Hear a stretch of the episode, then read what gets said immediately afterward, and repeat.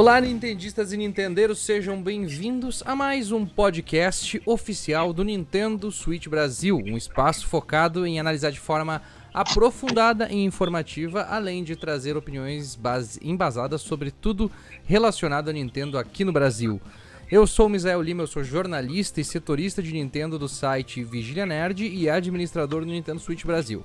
Comigo hoje eu tenho aqui o professor de matemática, também administrador deste que é o maior grupo de Nintendo aqui desse país, que é o Matheus Bastos Matias. Seja bem-vindo, uh, Matheus. Mais uma vez aqui. Bom dia a todos, boa tarde, boa noite. E eu tenho também hoje o supervisor de TI e moderador do Nintendo Switch Brasil, que é o Leandro Guardiola, vulgo Tio Bowser, sigam ele no Twitter. Boa noite, rapaziada. Boa tarde, bom dia, whatever. É muito fácil ser nintendista no Brasil. Difícil é aturar o hater. e se você quer mandar uma dúvida, sugestão, comentar o que, que a gente falou aqui, se você quer mandar a sua opinião sobre algum jogo que a gente falou, manda para podcast N de nabo, S de sapo e B de bola, arroba gmail.com. Repetindo, podcast NSB N de nabo, S de sapo e B de bola, arroba gmail.com, que a gente vai ler no próximo episódio. Muito bom. Hoje a gente está aqui para falar de uma retrospectiva. É, meus amigos, a gente está chegando no final de 2020. Eu sei que esse é apenas o segundo volume do nosso podcast, mas a gente, devido às eleições, devido à pandemia e tudo mais, a gente acabou deixando para fazer esse balanço no final de ano. Agora a gente vai voltar mais frequentemente, então se preparem porque hoje é só retrospectiva no próximo é o que vem por aí em 2021 e nossas expectativas para o Nintendo Switch. E antes de mais nada, antes da gente começar essa retrospectiva, a gente tem uma pequena errata a fazer a respeito uh, da, da, questão da Nintendo do Brasil, do nosso primeiro podcast aqui, e o Matheus vai ler ela pra gente. Matheus, comenta aí o que, que, o que, que nós temos que corrigir. Uh, é, no nosso último podcast, a gente deu algumas informações incompletas e um pouco um pouco errada, com algumas informações erradas sobre a Nintendo Brasil. Então eu vou rapidinho aqui falar o, qual é, na real, a trajetória da Nintendo Brasil, mas de uma forma mais resumida para a gente uh, fazer esse, essa retrospectiva, né? A Nintendo veio para o Brasil em 1993 pela Playtonic, que foi fundada entre a Nintendo, a Estrela e a Gradiente. Ela lançou por essa parceria o NES, o SNES, Nintendo 64, Game Boy, Game Boy Color, Game Boy Advance, GameCube e Virtual Boy. A Estrela foi a primeira que saltou dessa parceria, largou a parceria. Logo depois, em 2002, a Gradiente também saiu. E aí a Nintendo acabou abandonando o Brasil e voltando só em 2006, que ela voltou pela Latamel e trouxe o Wii e o DS, mas era uma importadora, como é até atualmente, né? A Latamel ela virou a Gaming do Brasil em 2011 e mesma coisa, só a diferença é que ela se focou mais na Nintendo até 2015, que teve aquela saída da Nintendo do Brasil, que a gente, né, que é recente, todo mundo lembra. E agora voltamos em setembro, né? Talvez é uma das coisas que a gente vai comentar, talvez não, né? Vamos comentar aqui nessa retrospectiva. Perfeito. Bom, esse 2020 foi um ano uh, para poupa, não poupando palavras, filha da puta a gente teve talvez um dos anos mais incertos, eu acho que da Nintendo, desde o lançamento do Switch. E obviamente isso acabou, mesmo que tenha afetado de alguma forma uh, os jogos que nós íamos receber esse ano e, a, e afetou tremendamente isso, não foi um ano ruim para Nintendo e nem pra gente que recebeu ainda assim alguns dos melhores jogos do Nintendo Switch até agora. Que esse ano, eu acho que foi um dos anos assim mais fraco em questão de games de peso assim, porque a gente teve um grande game de peso em março, Animal Crossing, mas depois a gente deu o resto do ano a gente só teve games assim de, de mediano, assim, para mais ou menos e tal. Mas, em questão de, de quantidade, a gente não ficou abandonado, claro, que poderia ter tido muito mais se não tivesse a questão da pandemia, mas ainda assim, esse ano a gente teve bastante coisa interessante. É, uma coisa que eu percebi esse ano é que a Nintendo se apoiou muito no apoio das thirds, que existe aquela falácia de que não tem thirds no Switch, mas até a criação do Partner Showcases, que a gente pode até discutir se foi algo planejado ou se foi algo devido à pandemia, ilustra bem que o Switch ele, ele teve um ano bem forte de, de, de jogos third party e que segurou bastante a onda, assim, porque toda a indústria sofreu. Mas o Switch ele teve grandes lançamentos, assim, principalmente third party. E é curioso, porque cai um pouco essa falácia de que não existe third Nintendo e etc, etc, etc. A gente pode conversar sobre isso, inclusive. Sim, e eu acho também que foi um. Acho que foi uma péssima hora também pra Nintendo decidir, ou talvez uma boa hora, vai saber, né? Mas pra Nintendo decidir trocar o seu método de anunciar seus jogos, uh, de fazer seu marketing. Eu acho que foi um tiro no pé que eles deram esse ano, porque. Querendo ou não, a Direct ainda era o grande chamariz deles, acabou sendo. É, é, na verdade, assim, eu vejo que a, a Direct é uma faca de dois gumes uh, que cria muito hype e quando esse hype não é atendido, e ele nunca era atendido, então acabava criando muita decepção. Só que eu acho que a forma como eles tentaram acabar vamos assim, vamos fazer uma, vamos matar esse, esse, esse monstro que a gente criou. Eles acabaram uh, danificando muito a relação deles na comunicação com os fãs.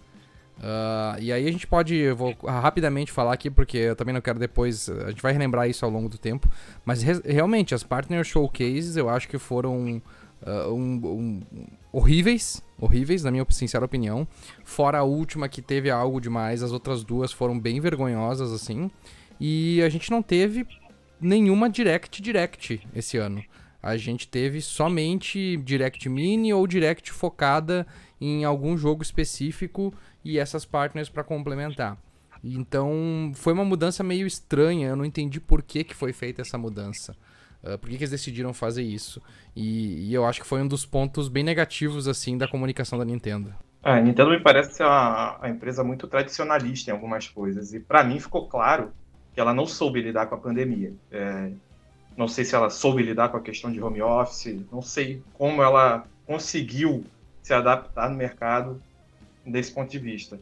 Então, assim, na minha opinião, eu percebo que a Nintendo ficou muito, muito perdida. Tanto que alguns anúncios Shadow Drop, né, comprovam isso, né, de que a Nintendo estava um pouco perdida, assim como todo mundo. Assim como todo mundo. Ninguém sabia muito bem o que fazer, parece, né? Tava todo mundo meio que sentia, é, tateando no escuro.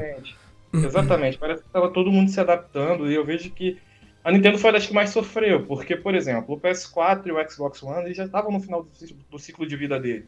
Mas o Switch, ele tá, teoricamente, era para ele alcançar o ápice dele esse ano, entendeu? Pois é. Uhum. Aquele meio ali. E toda uma expectativa gigante. Queremos direct, queremos jogos e Breath of the Wild 2, muitas especulações que saíram esse ano. E de repente a pandemia causou um terror no mundo, entendeu?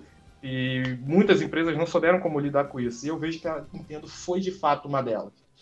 É, eu acho que eu, até o PS5 e o Xbox Series X, eu acho que, acho que a Sony e a Microsoft estavam mais com o cu na mão, né? Porque eles tinham muito mais para perder nesse ano. E acabaram perdendo, porque realmente eles não conseguiram suprir a demanda daqui, da, da, do interesse que eles criaram. Mas ainda assim, a Nintendo tinha um espaço muito grande para atuar ali. E ela meio que deu um passo atrás para segurar as coisas assim um pouco. Eu achei isso um pouco, um pouco, um pouco meio. Uh, talvez não tenha sido a melhor escolha, apesar de tudo é o questionamento que eu joguei no ar. Até que ponto isso foi a Partner Showcase, essa nova forma de se comunicar com o público, até que ponto isso foi devido a uma adversidade e até que ponto isso foi planejado? Será que já estavam nos planos é, acabar com a Direct? Será que não? É, é uma coisa que eu realmente ainda tenho muitas dúvidas. Eu não sei o que pensar a respeito disso. Mas eu, sinceramente, apesar da Direct ser um monstro gerador de hype, eu espero que o modelo antigo volte, porque a Direct ela é um evento, né? Eu, por exemplo, minha namorada, a gente tem o costume de quando vai ter Direct, a gente já prepara o lanche, já pega a Coca-Cola, já se coloca na frente da TV, é, é, é um ritual. Eu sinto saudade disso. Porque, por mais que a página Showcase, a última, tenha mostrado coisas interessantes, é, sei lá, é só um showcase de jogos, não tem toda aquela, aquela aura, aquela mística. E eu sinto muita saudade disso, porque acho que faz parte, é uma coisa que só o nintendista tem, sabe? E sem isso a gente perde um pouco da nossa identidade.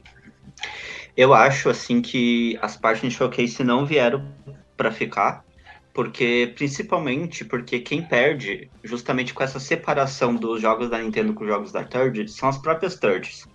Porque uma direct geral, ela vai ter muito mais interesse do público do que uma direct só de third party. Por mais que a última, a Nintendo até tentou, ah, vamos mostrar Age of Calamity, deixou bem claro já desde o início, só para o pessoal assistir. Uh, claro, era um jogo third party, mas também é uma franquia first party. Todo mundo quer ver, todo mundo queria ver, um jogo de hype. Uh, mesmo assim, acaba que as, esse tipo de apresentação não tem tanto uh, engajamento tanta, também da população. Isso, tanto engajamento quanto as outras. E isso acho que as próprias thirds param. E a gente sabe que a Nintendo, que as thirds vão ter esse tipo, eu, na minha opinião, né, vão ter esse tipo de contato entre a Nintendo e as thirds. E eu acho que a nova volta, assim que a Nintendo conseguisse botar as coisas no eixo, né? Ou o mundo voltar ao eixo também, né? Mas é, é o que eu espero. Eu, eu não é, acredito eu, eu que elas tenham vindo para ficar. Eu vou fazer um pouco o papel do advogado do diabo aqui, porque eu concordo que as Spartan Showcases são um saco. É, eu não tenho hype nenhum. E, mas isso acaba sendo até bom, por um certo ponto de vista. Porque, por exemplo, a última foi excelente. Eu não esperava nada e eu saí muito satisfeito depois que eu assisti. Com certeza. E como o visual enfatizou, a Direct já causava efeito contrário. Porque toda vez que tinha o anúncio de Direct, o que, que a gente queria? Um novo F0, um novo Zelda, um novo não sei o quê. E nem sempre acontecia isso, entendeu? Gerava frustração.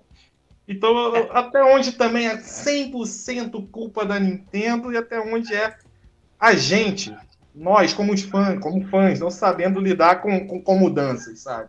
o ser humano naturalmente ele teme a mudança. E então eu acho que é um pouquinho de tudo. A Nintendo vacilou, mas a gente também tem que controlar, ajustar muito nosso hype, sabe? É, mas sejamos, sejamos também. Uh, nós temos que levar em consideração um outro fator, né?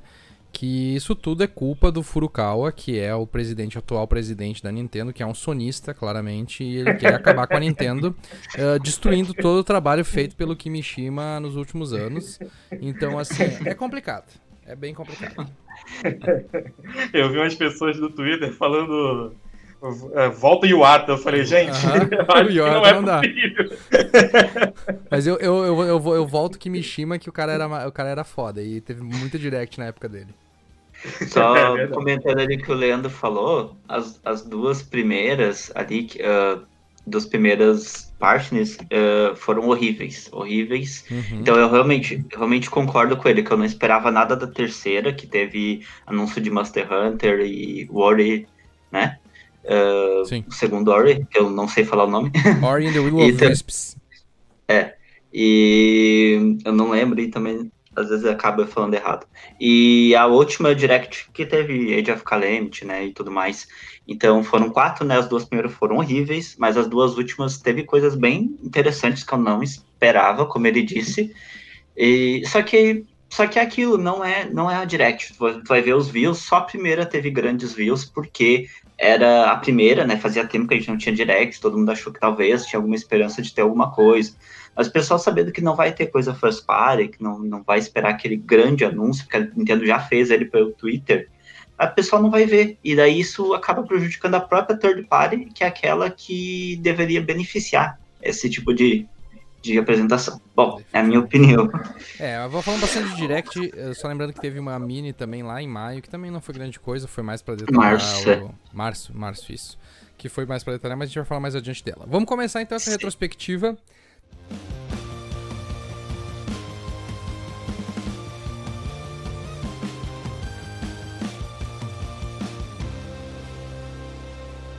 Janeiro, uh, nós tivemos um começo de ano, mesmo sem pandemia, um começo de ano medíocre. E, e, e no janeiro tá aí pra mostrar, né, cara? A gente teve só. Uh, de tudo que teve esse ano, a gente teve apenas o lançamento de um uh, um jogo exclusivo que foi o Tokyo Mirage Sessions, um remake do Wii U que eu acho que ninguém nesse podcast jogou. Eu acho que o público desse jogo é muito direcionado. Eu, particularmente, é. não tive interesse, mas o nicho que gosta dele diz que é, tem muita qualidade. Eu, particularmente, pra ser sincero, não joguei. Eu acho que vale a pena a gente destacar em janeiro aí grande mudança de paradigma que foi a DLC de Pokémon, né? Um Verdade. Uhum. A gente teve a Pokémon Direct que quebrou uma tradição de anos de ter um terceiro jogo, um, uma revisão, né? E e trouxe uma coisa que os fãs pediam muito de Pokémon, que era DLC. Acabou que eles acabaram reclamando, porque o fã de Pokémon vive de reclamar. Não, Mas- o fã de Pokémon nunca tá satisfeito com nada. Exatamente. Mas foi algo, assim, extremamente revolucionário dentro da Game Freak, especificamente, sabe? Porque Definitivamente. ninguém esperava por isso. Ninguém esperava por isso. Eu sou, da, eu sou da parte que achou legal. Eu achei muito melhor isso do que um novo jogo, que é basicamente a mesma coisa com algumas, com algumas melhorias. E eu achei interessante. Então eu acho que assim. E manteve o jogo, manteve um o jogo grande relevante. acontecimento- É, sim, sim. Se eu fosse destacar um grande acontecimento de janeiro, pra mim seria essa Pokémon Direct, sabe? Que, que foi a quebra de paradigma, de fato. Com entendeu? certeza. Foi um- um- uma É, nova e- era pra Game Freak. E eles se atualizaram, né? Porque é, é muito, hoje em dia é muito melhor tu lançar uma DL, muito melhor tu lançar uma DLC do que tu lançar um terceiro jogo que tenha só algumas coisinhas a mais, tá ligado? Uhum. É, é, assim, eu sou, eu sou jogador que hardcore de Pokémon, que jogo competitivo, gosto de estudar o meta, e eu tenho uma tese que diz: não importa qual seja a decisão, ninguém vai ficar satisfeito. Todo mundo Exatamente. vai reclamar, mas todo isso mundo é- vai comprar. Exatamente. Então, assim, Ah, e, Eu acho é melhor. verdade. eu acho melhor. Mas não ia mudar em nada se fosse um novo jogo, se fosse, sei lá, um conteúdo gratuito. Se fosse gratuito. Ah, Mesmo ah, assim, as pessoas iriam reclamar. Achar algum motivo pra reclamar. as pessoas iam dizer que, que pagavam 20 dólares pra ser algo a mais. É. É, exatamente, exatamente. Não, eu ia comentar que também teve um anúncio que também foi meio polêmico, que o pessoal Sim. também reclamou bastante, que é mais um personagem de Fire Emblem no Smash Bros. É, Ninguém- então, é... É, ninguém, ninguém aguenta mais. Ninguém já, já era piada no, dentro da comunidade. Só tinha jogador Esse- de Fire Emblem e agora, tipo, tem mais um. Eles fizeram piada no próprio trailer, que, que era mais um Sword Fighter, né? O próprio Sakurai fez uma piada É. com isso, né? E, É. claro, é, cara, eu entendo, porque assim, ó, Fire Emblem Three Houses é um, um Fire Emblem mais vendido da, da história, né? no Ele é Switch. mais mainstream, né? Ele é mais É, ele é-. E aí, claro, ah, todo, todo Fire Emblem tem vários personagens novos. Então eles, eles querem colocar, tipo, o máximo possível para representar a série dessa forma, personagens. Só que eu acho que pra DLC, cara, não. Sabe? Eu fiquei um pouco pra baixo. Mas ele. Eu, eu gosto de jogar quase todos os bonecos de Smash, então. Então eu acabei gostando mesmo assim, mas eu É, esperava me outra coisa. É, E- situação. É, e a gente teve. Vamos pular pra fevereiro já, porque fevereiro ah, foi pra mim, e foi pra mim não, acho que foi pra todo mundo. ah, e eu fiz o levantamento pra ter certeza do que eu tava falando. Foi o pior mês da história Foi. do Switch até hoje. Acho que nem, esse, nem o resto desse ano conseguiu bater, mas esse foi o pior fevereiro, o pior mês de toda a história do Switch. Ah, não teve absolutamente nenhum anúncio, não teve nenhum lançamento de jogos da Nintendo e não teve nenhum jogo relevante de third que merecesse ser. A gente botou alguns aqui, obviamente, mas nenhum que merecesse ser citado. A única coisa que, su- que salvou meio que a vida assim do fevereiro foi a Animal Crossing Direct, que eu acho que foi o momento em que, sabe, fez o clique para as pessoas, ó, esse jogo vai ser massa, hein? Porque eu era um dos que tava eu não tava querendo comprar esse jogo até esse momento. A Direct não me convenceu, mas me colocou num caminho, no meio caminho, assim. Depois eu fui me convencer lá no dia do lançamento. Mas eh, foi o ponto. O ponto assim. é, e como tu colocou no teu texto também, o, esse texto foi feito pelo Leandro, essa retrospectiva. ah, é, aí começa a vir a influência do Corona, começa a encher o saco já. Exatamente. É, eu costumo dizer que fevereiro de 2020 foi um, um mês muito bom para fãs de jogos de luta, mas muito whatever para quem não joga jogos de luta. Porque a gente teve o Under Night Birth, teve o Samurai Shodown, mas fora desse nicho, não teve nada. Eu- E eu, acho que foi o mês de preparação, o mês que a Nintendo falou assim: olha, gente, vocês que nunca jogaram Animal Crossing, olhem para esse jogo. Ele é legal, vocês vão gostar. E assim como você, eu também fui convencido por essa Direct. Foi uma Uhum. Direct muito bem construída, muito bem editada, muito didática. Ela me convenceu muito bem, assim, o o poder de convencimento foi muito grande, sabe? A Nintendo vendeu o produto dela pra mim ali e eu falei, não, eu vou comprar. E eu decidi comprar depois dessa Direct. Uma direct muito, muito bem feita, né? Eles fizeram com o próprio in-game ali, né? Os, Uhum. os anúncios e tal. muito, muito bom para mostrar como é que é o jogo, sabe? Eu, eu, sincero, eu joguei Animal Crossing só por um mês, eu não, não consigo, esse estilo de game eu não consigo, não adianta. Desse estilo de game foi o jogo que eu mais joguei, então é um ponto bem positivo. É. Meu. Eu, eu, então... eu, tenho, eu tinha um arrependimento muito grande, porque o Animal Crossing New Leaf, eu peguei ele na época do falecido Clube Nintendo, que tu juntava, tipo, moedas de ouro e aí com as compras que tu fazia, e lá, tipo, num, num mês eles liberavam umas, uns prêmios bons no final do ano. Sim. E aí eu tinha a opção de comprar ele ou o Mario Kart 7. E eu pensei assim, cara, eu vou pegar esse, esse Animal Crossing aí, parece bom.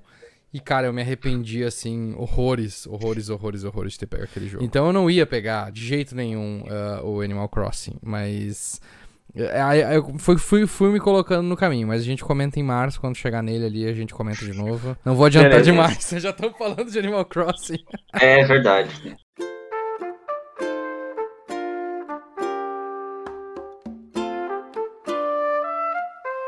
Mas vamos lá, março começou o Corona, começou o lockdown, mas antes disso a gente teve o lançamento de Pokémon Mystery Dungeon, talvez o jogo favorito do nosso outro moderador, César. Emerim, Salve aí pro César. É, que ama esse jogo, é viciado, joga todo dia, toda hora. Uh, então teve esse jogo aí. e é isso, porque tipo, é um remake bem qualquer coisa. É, acho que o Pokémon é... Home também é bem relevante, merece sim, a gente sim. Falar, porque foi um avanço muito grande, que foi a primeira vez que eles prometeram a integração com Pokémon GO, né? E sim. Pokémon GO já era até então esse monstro gigantesco que é hoje, né?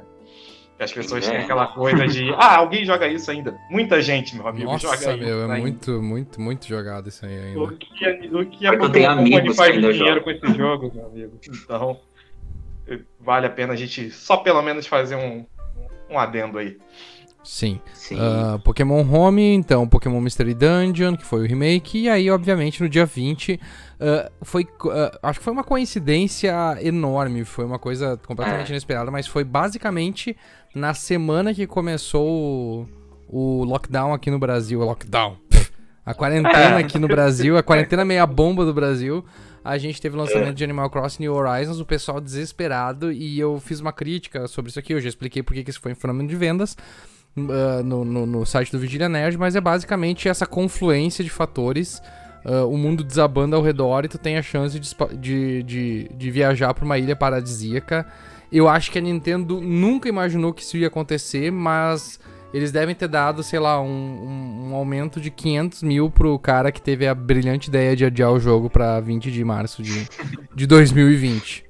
Porque o jogo caiu como uma luva, se tornou um hit, se tornou o jogo do ano, se tornou um dos assuntos mais comentados durante uh, os primeiros 6, 7 meses do, do, desse ano. É, e assim, uh, é engraçado porque quando a Nintendo adiou Animal Crossing, as ações dela caíram muito, né? Sim. Porque todo mundo queria mais um jogo grande lá em 2019, já não bastava Pokémon, né? E assim, o Animal Crossing já vinha de uma série que vinha crescendo, né? No DS vendeu 11 milhões, no 3DS vendeu 12, quase 13 milhões.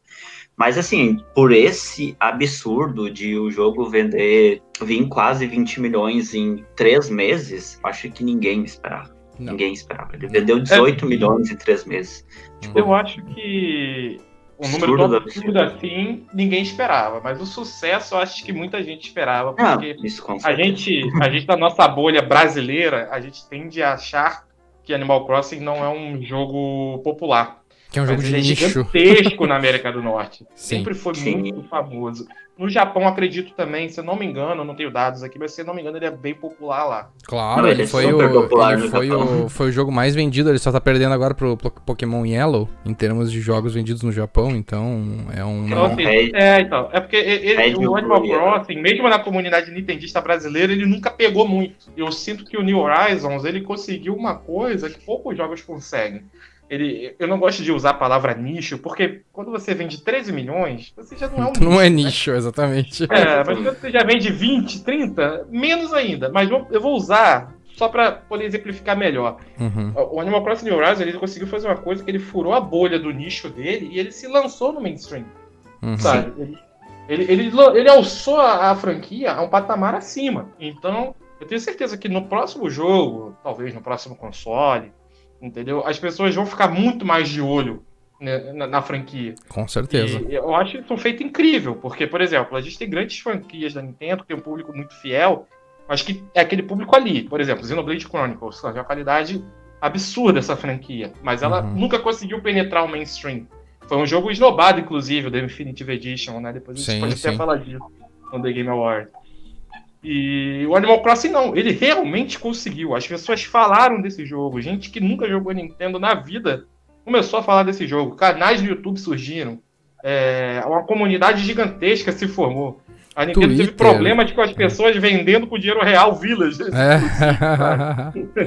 Muito bom. Então, assim, isso é um fenômeno. Você teve o presidente eleito dos Estados Unidos fazendo sua campanha eleitoral dentro do jogo. É. Vocês têm noção disso? É uma coisa muito grandiosa, sabe?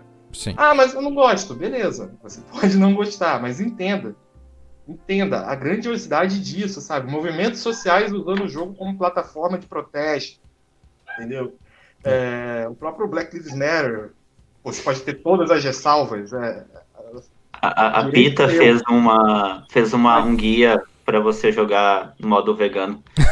É, é são é coisas, bem. assim, é uma comunidade muito ativa. É Não, é. E, incrível. E tu vê que virou e meme, é um virou meme, se popularizou, o KK virou, virou, virou meme no Twitter, e nossa, era uma coisa absurda aqueles primeiros memes. Os, os memes com o Doom eram os melhores. Também, também. é, ainda teve essa collab, e, é, e foi tudo assim tão natural, foi tudo, tudo partiu da comunidade, não foi a Bethesda, não foi a Nintendo foi tudo natural. Porque assim, o que eu acho impressionante nesse jogo é. A proposta dele é você faz a sua história jogando. Cada um que joga Animal Crossing tem suas histórias. O, o, o modo fotografia dele eu acho muito interessante, porque as pessoas usam para criar fanfics. Sim. Sabe? As pessoas usam para narrar histórias, criam narrativas, personagens, e eu acho muito incrível. E tudo isso é a comunidade que fez. O, o, o jogo ele se propõe a isso. Olha, eu te dou a ferramenta o enredo é você que faz. É. E o mundo adotou isso, sabe? O mundo Sim. adotou isso. Não, e tu vê que. Switch, é. Só pra jogar esse jogo. E tu vê que tem coisas assim, tipo, ah, ele tem. Ele não é nem o melhor jogo da franquia, se tu olhar bem, assim, porque, tipo, não, não. o que falta de conteúdo para ele em relação aos outros, o, o online dele Cara, nos primeiros meses. Agora tá um pouquinho mais tranquilo, mas nos primeiros meses era sofrível aquele online. Óbvio que tava sobrecarregado isso também afetou, sim, mas, sim. Cara, era, era, de, uma, era de, uma, de, uma, de uma tensão, assim, de conseguir entrar nos lugares. E faltam coisas, não tá, não tá 100% completo. Eles estão adicionando ao longo dos meses um pouquinho mais, mas chega um ponto também, sim, que tu também. Tu, tu, tu, tu bate numa barreira lá pelas 400 horas, que nem eu tô, eu tô agora, 300, 400 horas, que eu, tipo, tô meio cansado, assim, porque não tem nenhuma mudança realmente, assim, significativa. Só que até aí já foram 300, 400 horas, é o jogo mais jogado no meu Switch, então tá, tá bem pago, sabe? Tipo, e, e, quem ficou realmente de quarentena, quem ficou realmente de home office e teve que aguentar essas pressão, aí no nosso caso aqui do Brasil, a pressão política, a pressão social, a pressão de saúde, o medo, a, a tensão, ele era assim, tipo, ele é um raio de luz assim no meio da escuridão, assim, que tipo Cara, é, é, é, o momento de tu conseguir extravasar. Esse é o jogo que vai te ajudar a te manter tua sanidade, assim. É um negócio ah, absurdo, fora da casinha. Um relato que eu posso mesmo fazer é que, tipo, eu passei grande parte desse ano desempregado devido a toda essa crise, sabe?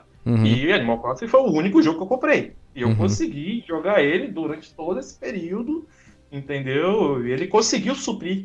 Ele conseguiu suprir essa minha necessidade de, poxa, eu preciso ter algo novo para jogar, uhum. sabe? E durante muito tempo eu joguei só ele entendeu? Então, assim, é um jogo com muito conteúdo. E quanto mais ativo você for na comunidade, mais coisas você vai ter para fazer, entendeu? Com certeza. E não tem muito o que dizer, né, cara? É, é, é um fenômeno, é isso que eu usaria para descrever. A palavra é, é essa, é um fenômeno. É um e tu fenômeno. vê que nenhum, nenhum outro jogo aqui, no, seja em qualquer outro console. Não, tá, teve. Não, não, mentira, mentira. Não vou mentir. Teve jogos realmente que conseguiram uh, fazer um sucesso parecido, mas não duraram tanto tempo.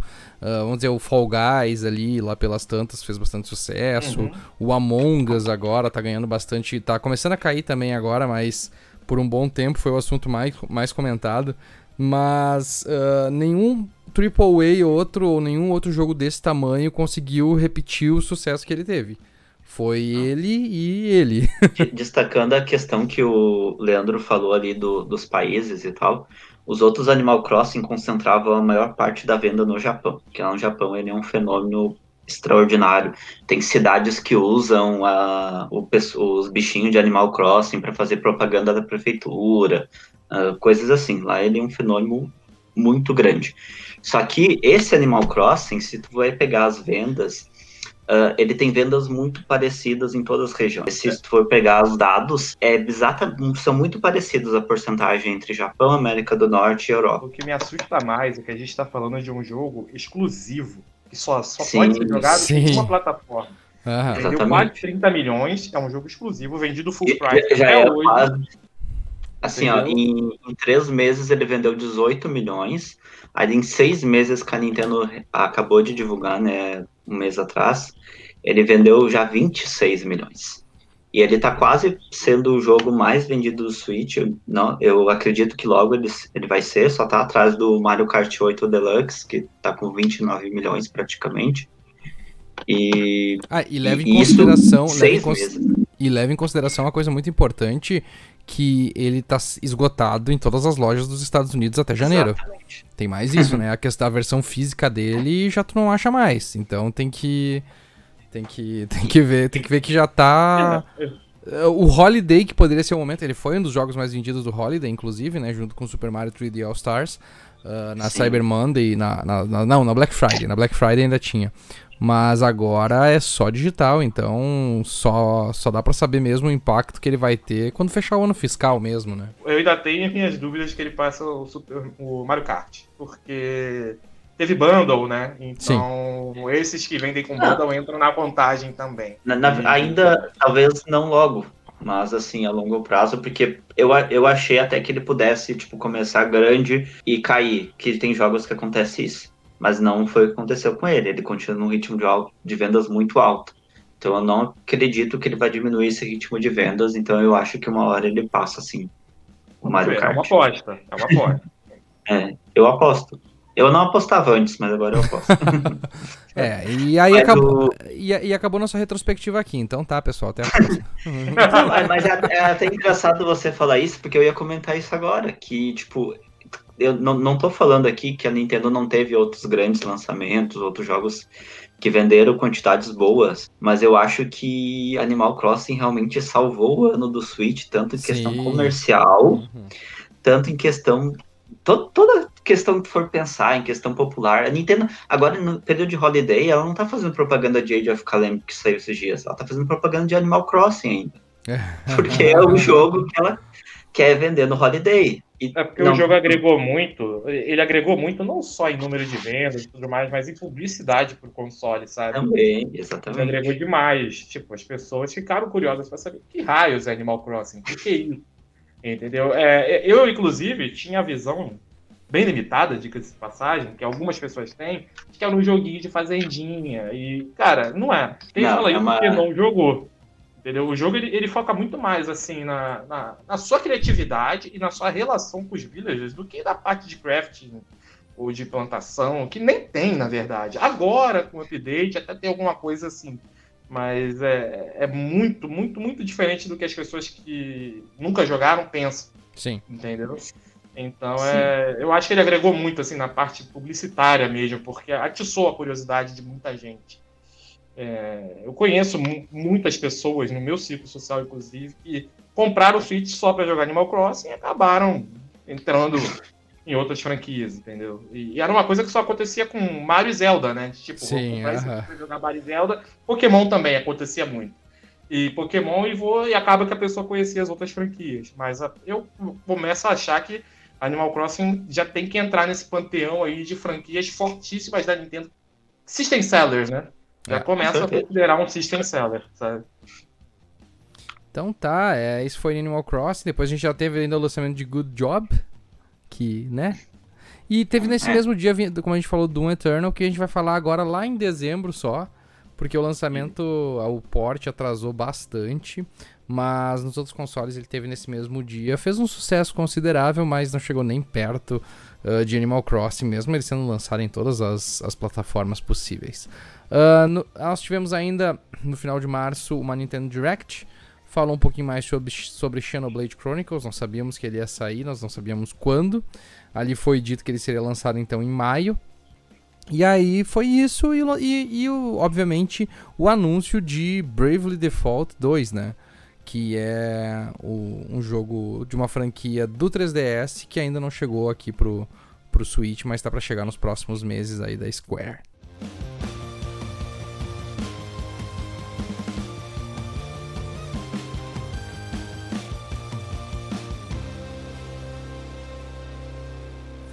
E foi isso porque aí nós entramos na, na, desgraça do coronavírus de vez.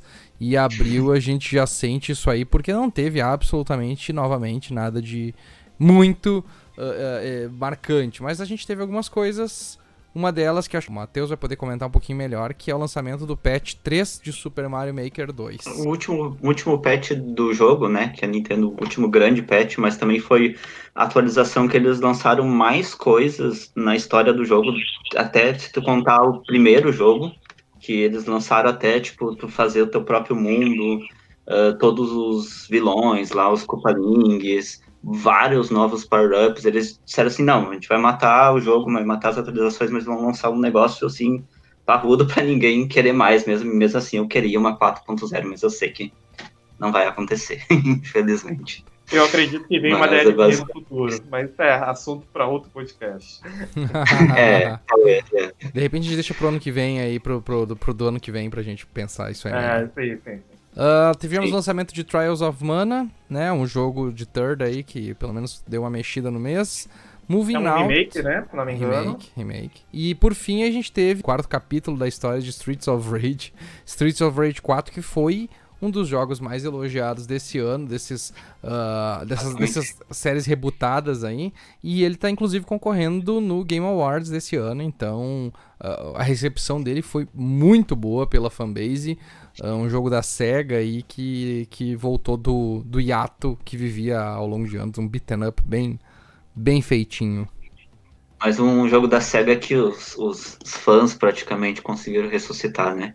É. Que é mais um que é feito pela. Eu acho que é aquela mesma que fez o, o Wonder Boy, se eu não me engano. Uhum. Eu achei a arte do jogo muito bonita. Eu não joguei, mas eu achei. Bem eu joguei ainda, mas eu achei interessante também. Tô esperando uma promoção bem boa para pegar ele. Eu, eu é, gosto, sim. eu sempre gosto de, de esses estilos de jogos antigos lançando coisas novas. Né? Porque o beat up é uma coisa que a gente não vê mais hoje em dia.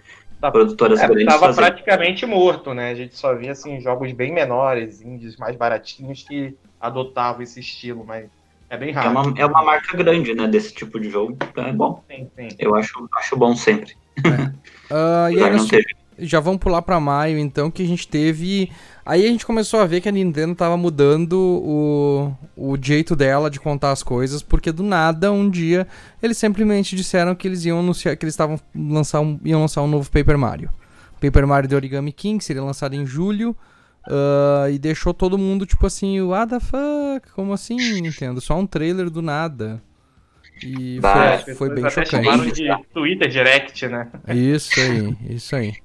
A gente já tinha boatos que ia ter um novo Paper Mario, né? Ou um remake, não sei. Tinha boatos por aí. Mas a gente esperava, ah, então, tá, mas se vai ter, quando é que vão anunciar? Cadê a Direct? Cadê a Direct? A gente esperando a grande Direct desde março. E do nada eles vão lá e anunciam e 10 horas da manhã. é, podiam ter colocado naquela mini direct que eu acho que teria sido teria sido ok, sabe? Tipo, a gente teria, teria valorizado mais aquela direct. Inclusive, eu esse acho... jogo, pra mim, foi um dos jogos mais injustiçados do ano. Pela, pela com certeza, com certeza. Porque foi um dos é... jogos que mais me divertiram. E, cara, é um. É, eu falo sem pensar duas vezes, é o jogo mais bonito do Switch, na minha opinião. É um dos mais Talvez bonitos. Talvez pau a pau ali com o Luigi's Mansion 3, mas é, ele é muito lindo. A arte do jogo é incrível, é um show, assim. É verdade. Um show de, de direção artística. Mas o jogo vamos, é muito vamos, vamos, vamos, falar dele quando chegar lá. Ele só foi anunciado até agora, gente. Tem que levar em consideração isso. é verdade. Uh, uma coisa que a gente tem que falar aqui, que a gente não comentou, até porque não é o foco desse podcast, mas nós tivemos o lançamento no dia 19 de Wonderful 101 remaster, remasterizado, que foi uh, uma mudança bem brusca na, na, no modo de produção da Platinum Games porque eles fizeram um Kickstarter para ver se o pessoal queria realmente esse jogo. E o Kickstarter em cara, 40 minutos basicamente bateu a meta que eles precisavam para lançar o jogo. Foi um É, troço muito mais fora da casinha. Outra coisa interessante é a Nintendo cedeu totalmente a IP para eles lançarem para outras plataformas. Exatamente. E todo mundo pôde ver o quão medíocre esse jogo era, né? Não, não. A gente vai brigar aqui porque esse jogo é muito bom. A não Platinum sei. não faz jogo ruim. Eu sou completamente escravo da Platinum Games. O que lançar, eu compro. Não quero nem saber o preço. Isso aí eu não posso Esse dizer muito porque eu é não joguei bom. ainda. Eu Mas vai ter uma um. É demo. Vai ter uma demo, daí eu vou jogar. É, eu joguei um Vale pouco ele, mas assim, ah, não foi um jogo que cresceu muito aos olhos das outras pessoas. En- Entre os fãs ele é um, é um sucesso, não dá pra negar. Mas foi um sucesso esse Kickstarter, mostrou que as pessoas queriam consumir ele, mas tu vê que, tipo assim, ele não convenceu muito a galera não, em geral, assim, na sua, no seu estilo. Eu acho que é porque ele é um É, um estilo jogo- muito É diferenciado. um jogo bem diferentão, né? Assim, é- ele é bem fora da caixinha, mas ele tem aquela qualidade padrão Platinum, né? Você sabe que os caras vão fazer uma gameplay polida, vai ser frenético e vai ser bem feito, assim. Eu queria Concordo, citar não um é pra qualquer um, não é pra qualquer um, porque ele, ele é bem fora da caixinha mesmo, mas eu recomendo ainda assim, é bom. Eu queria citar um jogo aqui, mas não quero ser jogado tomate, né? Qualidade padrão, pra- ah, padrão Platinum, estilo Star Fox. mas, daí, mas daí teve a mão do Miyamoto, daí teve a mão do Miyamoto por trás, né? Esse é Mas eu problema. também Não, não, não, eu tô brincando porque esse jogo também ele tem, um- é, é, ele, na verdade, pelo que eu ouvi falar, ele é bom, só tem os grandes problemas que ele Mas, tem. mas se tu quiser citar um jogo ruim, daí tu podia citar Legend of Korra, tu podia citar Tartarugas Ninja, tu podia citar aquele Ah, Transformers. Teve um foram período jogo- meio ruim aí da um Platinum, período né? negro da Platinum ali que foi foda. É. Ah, a gente teve daí ainda o lançamento do Ninjala, um jogo gratuito copiando descaradamente Splatoon, que a gente não vai falar tanto. Mas a gente teve uma coisa legal que tava, era um rumor que tava rolando desde fevereiro. Que a Take-Two botou, botou o pau na mesa e largou no mesmo dia Borderlands Legendary Collection, XCOM 2 Collection e Bioshock Collection com os três jogos que nunca tinham saído num console da Nintendo. Nem Borderlands também nunca tinha saído num console da Nintendo até então. Então foi legal ver esses jogos saindo. eh, Todos eles, eh, se não me engano, o, o- o Borderlands tem giroscópio, então já aproveita uma coisa legal do Switch. E mesmo que a gente não tenha tido três, que foi um dos lançamentos desse ano, pelo menos a gente teve a oportunidade, quem, quem comprou, de jogar esses jogos. Eu só acho que eles lançaram esses, todas essas coleções com um preço muito alto.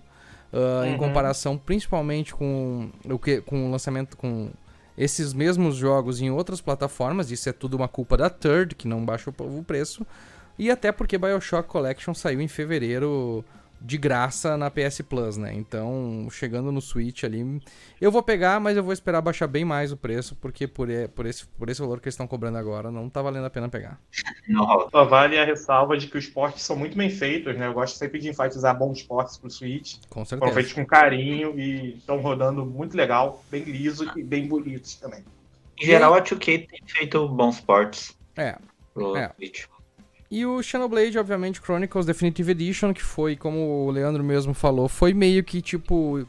Não digo escanteado, mas ignorado pelo grande público. Não vendeu muito bem de novo, né? Mas Xenoblade é uma saga que não vende muito bem mesmo.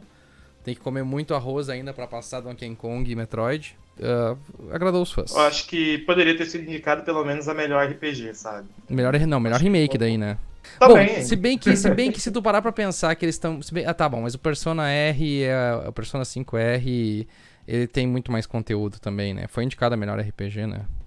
É, o Xenoblade eu acho que é mais uma oportunidade da galera que. Porque a galera, tipo, no Wii, a Nintendo trouxe poucas cópias, não, não existia cópia digital. No 3DS, lançou só pro New 3DS. Aí agora no Switch é a grande oportunidade da galera que nunca jogou jogar, que- porque falam que é um dos melhores RPGs. Então eu acho bem justo esse remake. Então tá, vamos pra junho então, porque nós já estamos um meio caminho andado aí no meio desse ano. Foi um mês ah, novamente sem grandes, ah, grandes grandes revelações, mas a gente teve algumas coisas interessantes, que foi o lançamento do Clubhouse Games, um jogo exclusivo da Nintendo de jogos ah, de jogos que não precisa pagar royalties pros outros. A É. gente ri, mas esse jogo vendeu muito bem, né? Ah, Vendeu vendeu muito bem bem, pra caralho, que vendeu mais, mais que Xenoblade, inclusive. É. Mas, ah, mas Eu, eu não sabia, mas essa, essa IP já é da, do DS. Eu fiquei sabendo. Uhum. Então eles têm um jogo no DS, e agora lançaram no Switch, e principalmente no Japão isso aí bombom. E é um dos sucessores do Chess We Chess, né? Que é o grande jogo de todos os tempos. Mas é, Pau a pau né, ali com o Super Mario 64. mas é, é aquilo, né? Tava todo mundo em casa de quarentena, aí um joguinho aí de tabuleiro pra jogar no, na Muito telinha bom. do Switch. É. Ah, a gente teve também o lançamento da primeira DLC do Pokémon, que foi a Isles of Armor. Eu achei bem legal a ideia dela, os novos Pokémons que ela adicionou, enfim. Deu um, um, um upzinho, assim, nas vendas de Pokémon também, que estavam começando a cair um pouco. Agora elas começaram a voltar um pouquinho com as DLCs, então... Sempre bom, né? Os conteúdos dela foram bem elogiados, até mais do que os que tem no main game, pelo, pelo menos pelo que eu ouvi falar, né? Porque eu não jogo Pokémon. Sim, sim. Mas só pra deixar claro isso.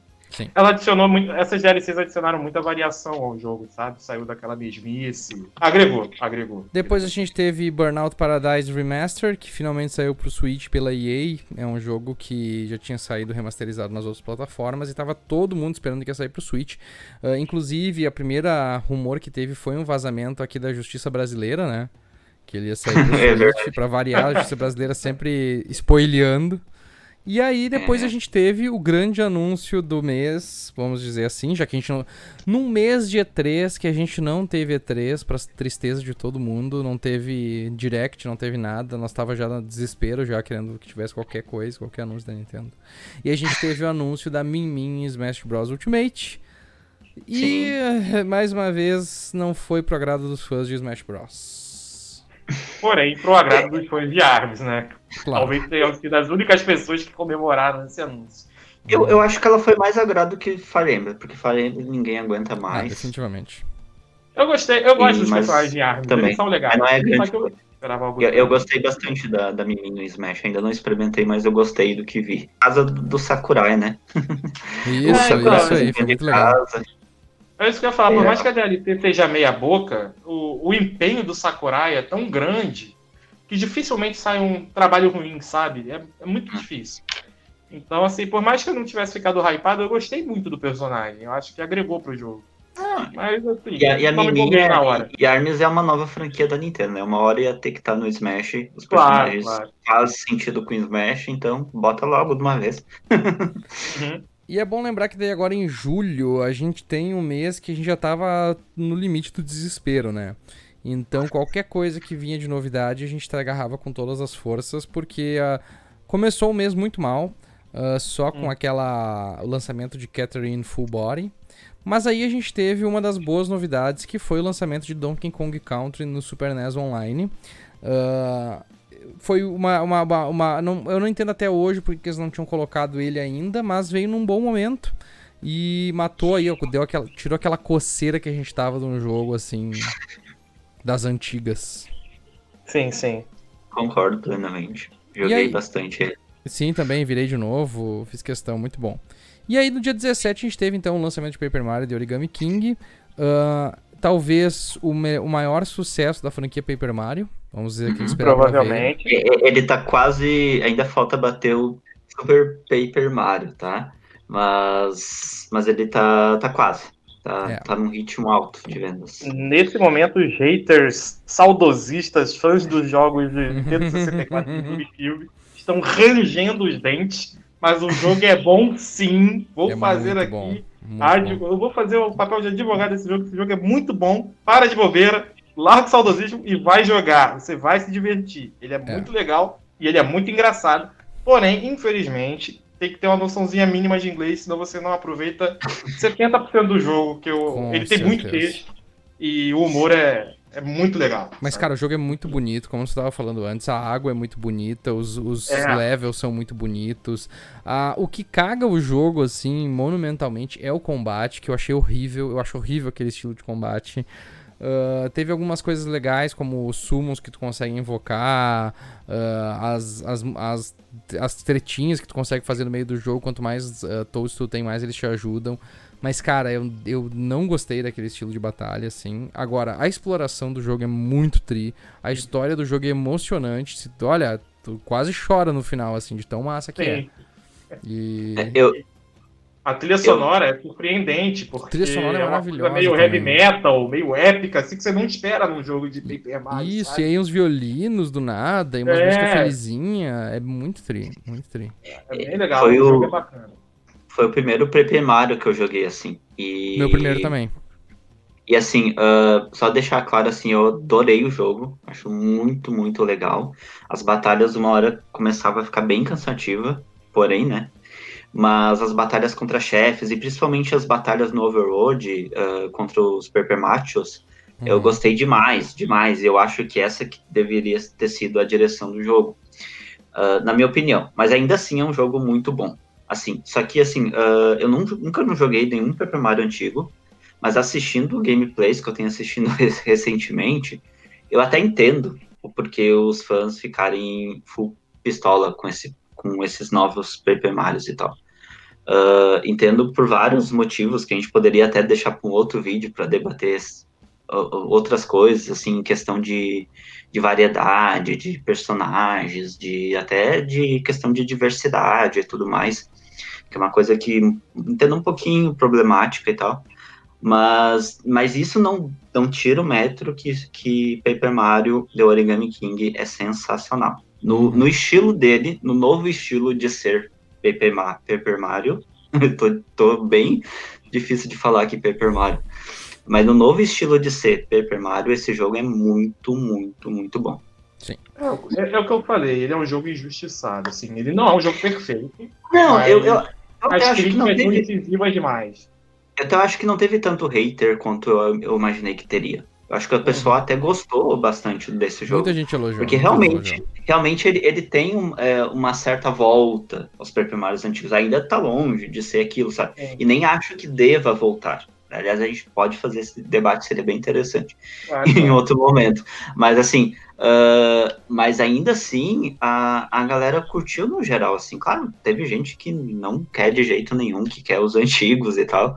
Mas ainda assim eu, eu, eu não vi assim grandes Grandes, eu também não vi muita gente críticas. odiando, não vi muita gente odiando. Eu vi é, mais o pessoal reclamando é. do sistema de combate, principalmente é, ali. Sim, sim. Mas a história sim. foi excelente, os diálogos muito bons, o humor top, top, top, top. E os colecionáveis, né? Que é uma delícia colecionar tudo aquilo ali. É, é, muito legal. É muito gostoso, é muito gostoso, é demais. É, a sensação de, de gratificação muito grande, sabe? Sim. Você vai conseguindo pegar todos os troféuzinhos. Muito triste. Vou... Exatamente. Agora eu vou ficar em silêncio, porque o Bizarro vai falar da primeira parte nesse showcase, que é o início do, do fim. fim. Exatamente. A primeira parte do showcase veio do nada, a gente foi num. Foi num, eu lembro direitinho, foi num domingo que eles anunciaram aquilo de madrugada, dizendo, ó, oh, vai ter de manhã. E aí tu pensa se os desgraçados conseguiram dormir, né? Desesperado no chat, conversando com a galera ali, especulando, assim, muita coisa tentando. Aí, aí, aí que veio a merda. Porque esse tweet inicial foi muito cagado. Porque ele não deu clareza. E isso foi um grande problema que a Nintendo teve. Porque, né, uh, vale lembrar que em junho nós tivemos uma Treehouse. Onde eles também fizeram uma cagada no tweet e eles disseram que seria um lançamento de um jogo produzido pela WayForward. E todo mundo começou a especular. E eles tiveram que fazer uma errata no tweet dizendo que era uma, eh, não era uma, uma first party, porque todo mundo já estava achando que era Metroid. Eles tiveram que fazer uma é. errata no tweet para dizer que era uma third party e aí foi Bakugan. E a galera ficou puta da cara com isso. Mano, é que a Wayford é uma empresa muito boa. Aí pra fazer. Pra, exatamente. E pra fazer, tipo, principalmente Metroidvania, que eles são foda em fazer Metroidvania. Sim. Aí tu já cria uma expectativa. Wario, eles poderiam fazer um Mario de plataforma que fosse, sabe? Tipo, mas. E fora que o, o Twitch ele ficou muito ambíguo, ficou muito aberto. E o que que seria esse partner, sim, sim. sabe? É. Não, não, deixou claro. A gente é. vai ter jogo first party? Tá, mas, mas, mas não vai ter first party. Daí, tipo, eles tiveram que botar, não, não vai ter first party. Então tá, não vai ter first party. Tá, é. mas, mas Bayonetta é first party ou é third party? E aí começou essa é, discussão, é, então. sabe? E eu fui dormir ah, sonhando com Bayonetta 3 e acordei ah, com Bakugan. É, foi basicamente. Não foi Bakugan, mas teve ali, tipo, um jogo bem merda apresentado. Foi uma decepção Sim. completa. Não, é verdade, essa não foi do Bakugan, foi não. aquela do WWE Chibi. Não, é... eu acho que o WWE foi na segunda ainda, cara. Não, foi nessa, foi nessa. Foi nessa, foi nessa, foi, nessa, tá. foi a primeira duas, se eu não me engano, inclusive. E aí, aí é eu sei a... que. a, a, versão japonesa até teve coisa interessante. Ah, é verdade. Sakuna e tudo é. mais, mas a versão que veio pro ocidente, Sim. cara, foi inexplicável essa decisão da é, é, que, é que a única coisa boa ali era o Shimigami, Shimigami Tensei isso. 5 e o remake. Só isso. que isso é um público muito nicho. Uhum. Muito nicho. Hum. Então, assim, não e tinha outra, como Shimegami, Shimegami 5 teve um trailer de CGI dois anos, três anos depois de ter sido anunciado. Sim. O mínimo que tu tinha que ter era, era um trailer definitivo do jogo. Tipo, não, tu tem um trailer CGI cagado ainda.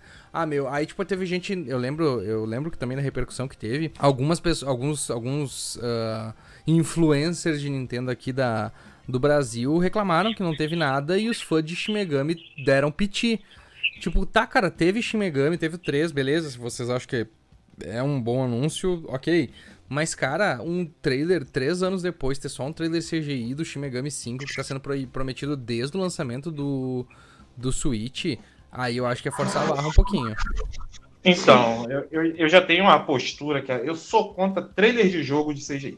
Uhum. Se você vai mostrar o trailer de um jogo, ele não pode ser só de CGI. Tem que mostrar gameplay também. Também acho. Isso vale para tudo, não só para Nintendo, para todos os desenvolvedores. Quando eu quero ver, Cara, por exemplo, quando eu tô assistindo uma E3 e começa a passar um CGI legal, eu fico, pô, bacana. Mas se não mostrar gameplay, já brochei ali, sabe? Porque é, uma, é, é, um, é um recurso muito covarde, na minha opinião. Sabe? É, é, é eu entendo muito como um tapa-buraco. Ah, mostra alguma coisa ali pra mostrar, pra dizer que a gente tem algo a, a mostrar. Uhum. Mas, cara, quando você assiste um filme, beleza, você vai ver um trailer, vai ver aquela coisa ali. Você, você sabe o que tá te esperando por mais que o trailer esteja te enganando, você cria uma expectativa. Agora, o jogo, você é um agente ativo, né, daquela mídia. Você não é um agente passivo, você não assiste, você joga. E a partir do momento que o trailer é só CGI, eu, particularmente eu, eu fico bem desanimado. Não, não me hypa, não me hypa. Uhum.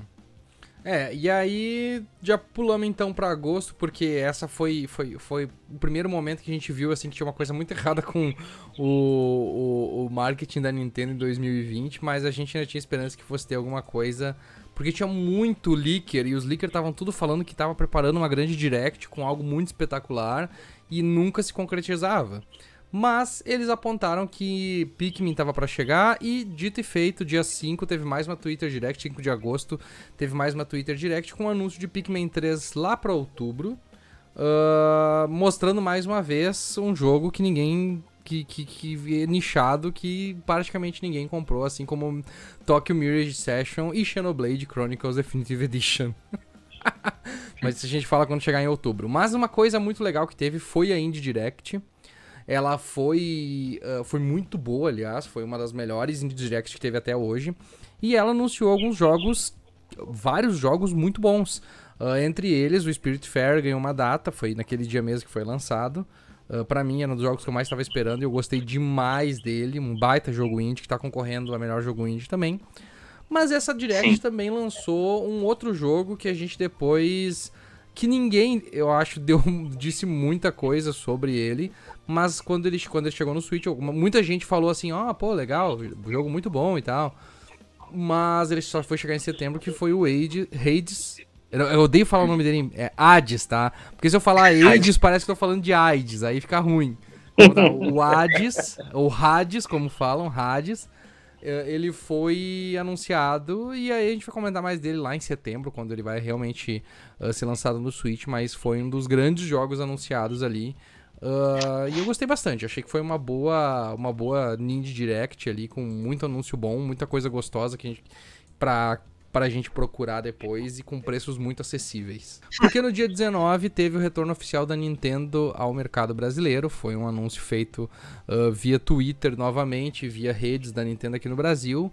Uh, nós fizemos um podcast inteiro sobre o retorno da Nintendo ao Brasil, nossas expectativas Sim. e tudo mais.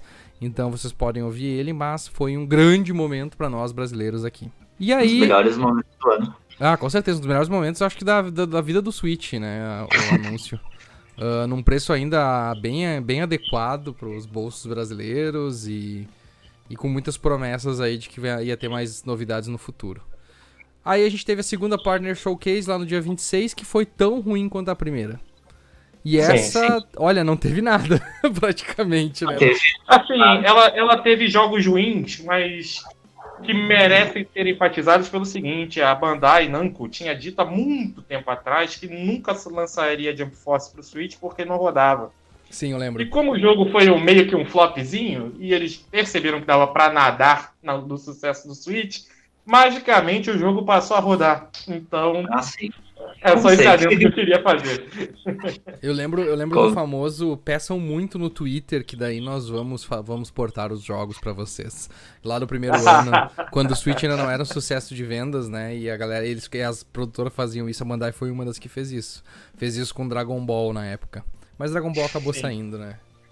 É, então é isso. Mas é um jogo bom, pelo menos, né? E é, bem portado. É, claro, com certeza. O, o Jump Force já era ruim nativamente, então só veio pro Switch pra ser. Ah, eu não também. recomendo para ninguém, mesmo sendo fã de jogos de luta, a não ser que você seja assim, super otaku e goste absurdamente desses personagens. Fora isso, não compre. Porque eu quero, eu quero muito ver o Goku batendo no. Não, o Luffy, Luffy batendo no Goku, então eu vou ter que comprar. A única coisa que me animaria era ver o Goku batendo no Naruto. Ah. Eu sou hater de Naruto, me odeio.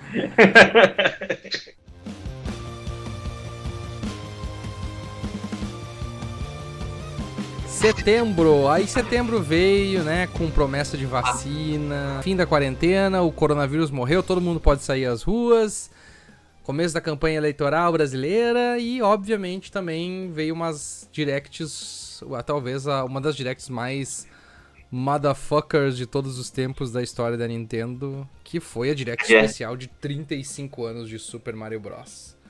A direct mais assistida da, da, da história da Nintendo. Ah, é nos por, Estados Unidos. Por que será seria, né? Uh, que será, né? É, a gente também comentou ela aqui, porque era muita coisa para falar em setembro, então a gente fez aquele podcast, Sim, falou bastante. Mas basicamente, Mario 3D All Stars com os três jogos, Super Mario 3D World para janeiro, mais o Mario Kart. Fevereiro. Fevereiro? Fevereiro? Ah, é, eu, tava, fevereiro. eu tava contando que era janeiro, cara. Que tristeza, é verdade. De fevereiro. fevereiro. 12 de fevereiro. É, 31 de fevereiro é foda. Uh, e o Mario Kart, obviamente, uh, o, o, o, brinquedinho lá, o, contra, o carrinho Sim, de controle remoto. Mario Kart AR. É, então, bem foda. Teve não quer ter, mas custa mais de 1.500 no Brasil, então ninguém vai comprar. Tem que comprar na gringa, né? Não adianta. Inclusive, ele não tá concorrendo a jogo, melhor jogo de realidade aumentada, o que não faz sentido nenhum pra mim. Mas tudo bem. Fazer o que, né? o TJ é meio bagunçado. Uh, nós tivemos o lançamento de Minecraft Dungeons, um jogo bem meia boca, mas aí nós tivemos lá no dia 17, acredito eu. Que dia foi isso? 15, 17? Foi dia 8, dia 8. Dia 8 mesmo que teve? Então tá, tivemos, tivemos a Twitch Direct, Twitter Direct com o anúncio de Hyrule Warriors Age of Calamity, que veio também outra vez do nada. Eu acho é. que esse é. foi finalmente o melhor anúncio de Twitter desse ano que a Nintendo fez. Foi ninguém, é o melhor Twitter Direct, né? Ninguém, ninguém tava esperando nada de Zelda nada. esse ano, porque a Breath of the Wild 2 com certeza não ia sair esse ano. As pessoas nem tinham ouvido uh, falar disso, não, né? Não, não, tinha, não tinha nenhum uh, remake anunciado, nem nada assim. E ela veio aqui, não, pega essa prequel aqui e a gente fez um Warriors e já era. e já saiu em novembro. É. E foi uma e... aposta muito. um marketing muito agressivo da Nintendo em cima desse bastante, jogo. Bastante. E surpreendente, né? Porque o Soul ele é um estilo assim muito direcionado a um público específico. Porque Bem as nicho. pessoas gostam de falar nicho, né? Eu não gosto muito dessa palavra. mas, sim, é um nicho. O Soul é um nicho. E surpreendeu, me surpreendeu muito o marketing agressivo que a Nintendo fez em cima desse jogo, sabe? Porque uhum ela deu muito destaque para ele, mas muito mesmo. Assim, é. o próprio Pikmin, que tava para sair pouco antes dele, foi basicamente ignorado pelo marketing. Foi soterrado, soterrado. Entendeu? Não. Você só lembrou de falar de Pikmin, sei lá, dois dias antes do jogo ser lançado, sabe? Não, Porque e, foi... e vale, e vale lembrar, né? Esse jogo, ele é feito não só pela Koei, né? Mas é feito em parceria com a equipe de Zelda, né? Então, assim, foi uma coisa que eles abraçaram mesmo, assim, não, a gente quer fazer um, um Musou, mas a gente vai fazer um, um, um botar Breath of the Wild ali dentro, né? O máximo que a gente conseguir de Breath of the Wild dentro do estilo do Musou, a gente vai botar. Isso que eles queriam mostrar no, no marketing, né? Sim. Que Era pra, é, seria, seria algo de, de, de, definitivamente ligado ao Breath of the Wild, pra todo mundo que jogou Exato, e adorou. Mas a gente pode falar mais disso lá em novembro, quando Vamos. ele saiu, né? Vamos, porque a gente teve dois lançamentos fodas, um da, um de, dois, os dois anunciados na Indie, Indie Direct lá no começo do, de agosto. É, o Ori, o Ori foi anúncio surpresa. Foi anúncio surpresa que a gente esqueceu de comentar, ah, mas tá aí, ele saiu não, também. Foi na parte no showcase. Ah, foi na parte? Foi o último o último anúncio da Partner Showcase. É foi, ah, é verdade, ele não foi no Indie, né? Ele foi na Partner Showcase, ah. é verdade. Uh, enfim, mas a gente teve ali daí o lançamento de Hades, né? Uh, ah, de novo, não, falar, não posso falar Hades. tá, uh, enfim, dia 17 teve do, duas coisas. Vamos de novo, vamos de novo. Apaga isso aqui, Mizel. E dia 17 a gente teve não só o lançamento de um dos melhores jogos do Switch até uh, nesse ano, uh, um dos maiores, exclu também exclusivo do Switch, né? Como a gente teve também anúncios muito bons na única Partner Showcase que valeu alguma coisa, né? Que foi a terceira ali, que teve não só o anúncio dos dois novos jogos de Monster Hunter, feitos exclusivamente pro Switch, como também uh, lá no finalzinho aquela drop bomb assim que foi o Ori in the Will of Wisps sendo anunciado pro mesmo dia no Switch, um jogo que ninguém esperava muito, todo mundo queria, todo mundo criava uma esperança, mas a Microsoft tinha dito que não ia sair outro jogo e acabou saindo. E pra felicidade geral. Valeu, tio Phil. É. Eu, eu, eu, eu já sabia que ia sair. Tipo, eu, eu já sabia, não. Tipo, eu já esperava Imaginava. que fosse sair. Uhum. Mas eu não esperava que fosse anunciado assim do nada e lançado no mesmo dia. Isso não esperava mesmo. Mas assim, é, você via nas entrevistas que a, que a Moon Studio dava que eles meio que deixavam não dito, mas meio que deixavam assim aberto, sabe? Eu disse, não, vai sair porque o outro fez muito sucesso no Switch. Vai sair, não tem como não sair. E eu esperava que fosse demorar, mas foi bem rápido até que saiu no Switch. E outro e... port bem feito, né? Que roda melhor do que no Xbox One. Sim, Exatamente. sim, é bom, é, é, bom ressaltar isso, que o port é, é perfeito, assim, o, o jogo tá muito bem otimizado, tá muito bonito. E ele, de fato, ele roda melhor, ele roda melhor no Switch que do próprio Xbox One base, né? E Sim. é um feito incrível, é muito carinho da Microsoft. Valeu, Phil, de novo. Vou agradecer. O jogo é muito legal. Eu, ele tá na minha wishlist. Vamos ver se ele entra na promoção aí no é, e o meu, no meu caso, Hades, eu comecei a jogar ele nas últimas semanas e tem sido para mim um dos melhores jogos desse ano, com certeza. Uh, gameplay, cara, é, a, a Supergiant é uma empresa que sabe fazer jogo bom. Eles fizeram Bastion, eles fizeram Transistor, os dois estão sempre a preço de banana no Switch. Tu paga eles 5, 6, 7 reais, 8 reais neles. E são jogos muito bem feitos, muito bonitos, com um gameplay muito incrível. E o, o Hades, ele pegou, assim, uh, os, o, o, melhor de cada um dos jogos e transformou em algo sublime, fora da casinha.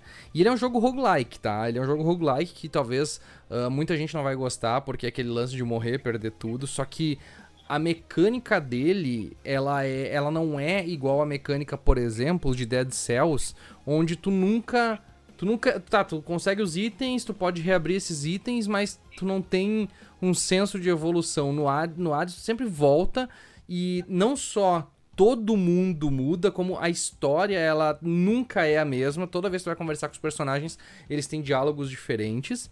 E ele é como se fosse um RPG Uh, mais difícil, sabe? Porque toda vez que tu morre, tu sente, tu sente que tu evoluiu um pouco, tu sente que tem essa evolução. E aí tu tem um, um X de armas que tu pode usar, com um X de combinações com bênçãos, que são estilos de luta que tu pode usar. E, cara, é tudo extremamente equilibrado. O gameplay é extremamente satisfatório, sabe? Tipo, responsivo, não tem glitch, não tem bug, não tem nada. A arte é maravilhosa, a dublagem é maravilhosa não tem como. Assim, ó, eu podia ficar o resto desse podcast só elogiando esse jogo e, e, e falar das minúcias, sabe? Do, das coisas pequenininhas que são super refinadas nele, uh, nas coisas de gameplay que tem que, tipo, os cuidados milimétricos que eles têm, sabe? É um jogo. Uh, uma, é, uma, é, é quase. Do, do gênero roguelike, para mim, é o ápice, assim. Então.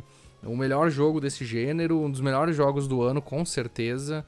Uh, e, e, cada vez que tu joga, dá vontade de jogar de novo, jogar de novo, jogar de novo, jogar de novo, jogar de novo. Porque tu, começa a ver a história. A, o, o, fato de tu virar o jogo não é o fim, porque quanto mais tu vira, mais tu vai descobrindo da história desse jogo. mais coisas por trás. Então, te, ele te, te, te, ele consegue te, te motivar a sempre voltar e sempre ficar mais forte e sempre vencendo. Então, excelente jogo, tá sempre em promoção. Eu paguei 70 pila nele, tá valendo muito a pena pegar. Quem ainda não pegou, é, é, sur, é surpreendentemente bom. Eu vi gente comparando ele com o Hollow Knight, inclusive, assim, eu achei até. Eu acho diferente, é... não, não, não, acho, não acho parecido com o Hollow Knight. Eu Mas eu digo em qualidade. As pessoas comparando em qualidade com Hollow Knight. Eu nunca joguei Hollow Knight, ah, mas nossa, pelo, é que pelo que todo mundo diz, ele é incrível. Eu já comprei, vou terminar Link's Awakening, vou direto para ele. Então tá bom. Então tá mas bom. eu me despertei interesse por isso, porque eu nunca vi alguém falar mal de Hollow Knight. Então quando colocam no mesmo patamar, ou pô, esse jogo realmente deve ser bom.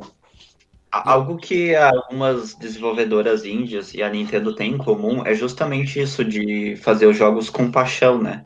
Uh, de cuidar cada detalhe, de para ver que eles têm paixão pelos games mesmo, não estão fazendo aquilo porque é o trabalho para faturar mais um dinheiro, sabe?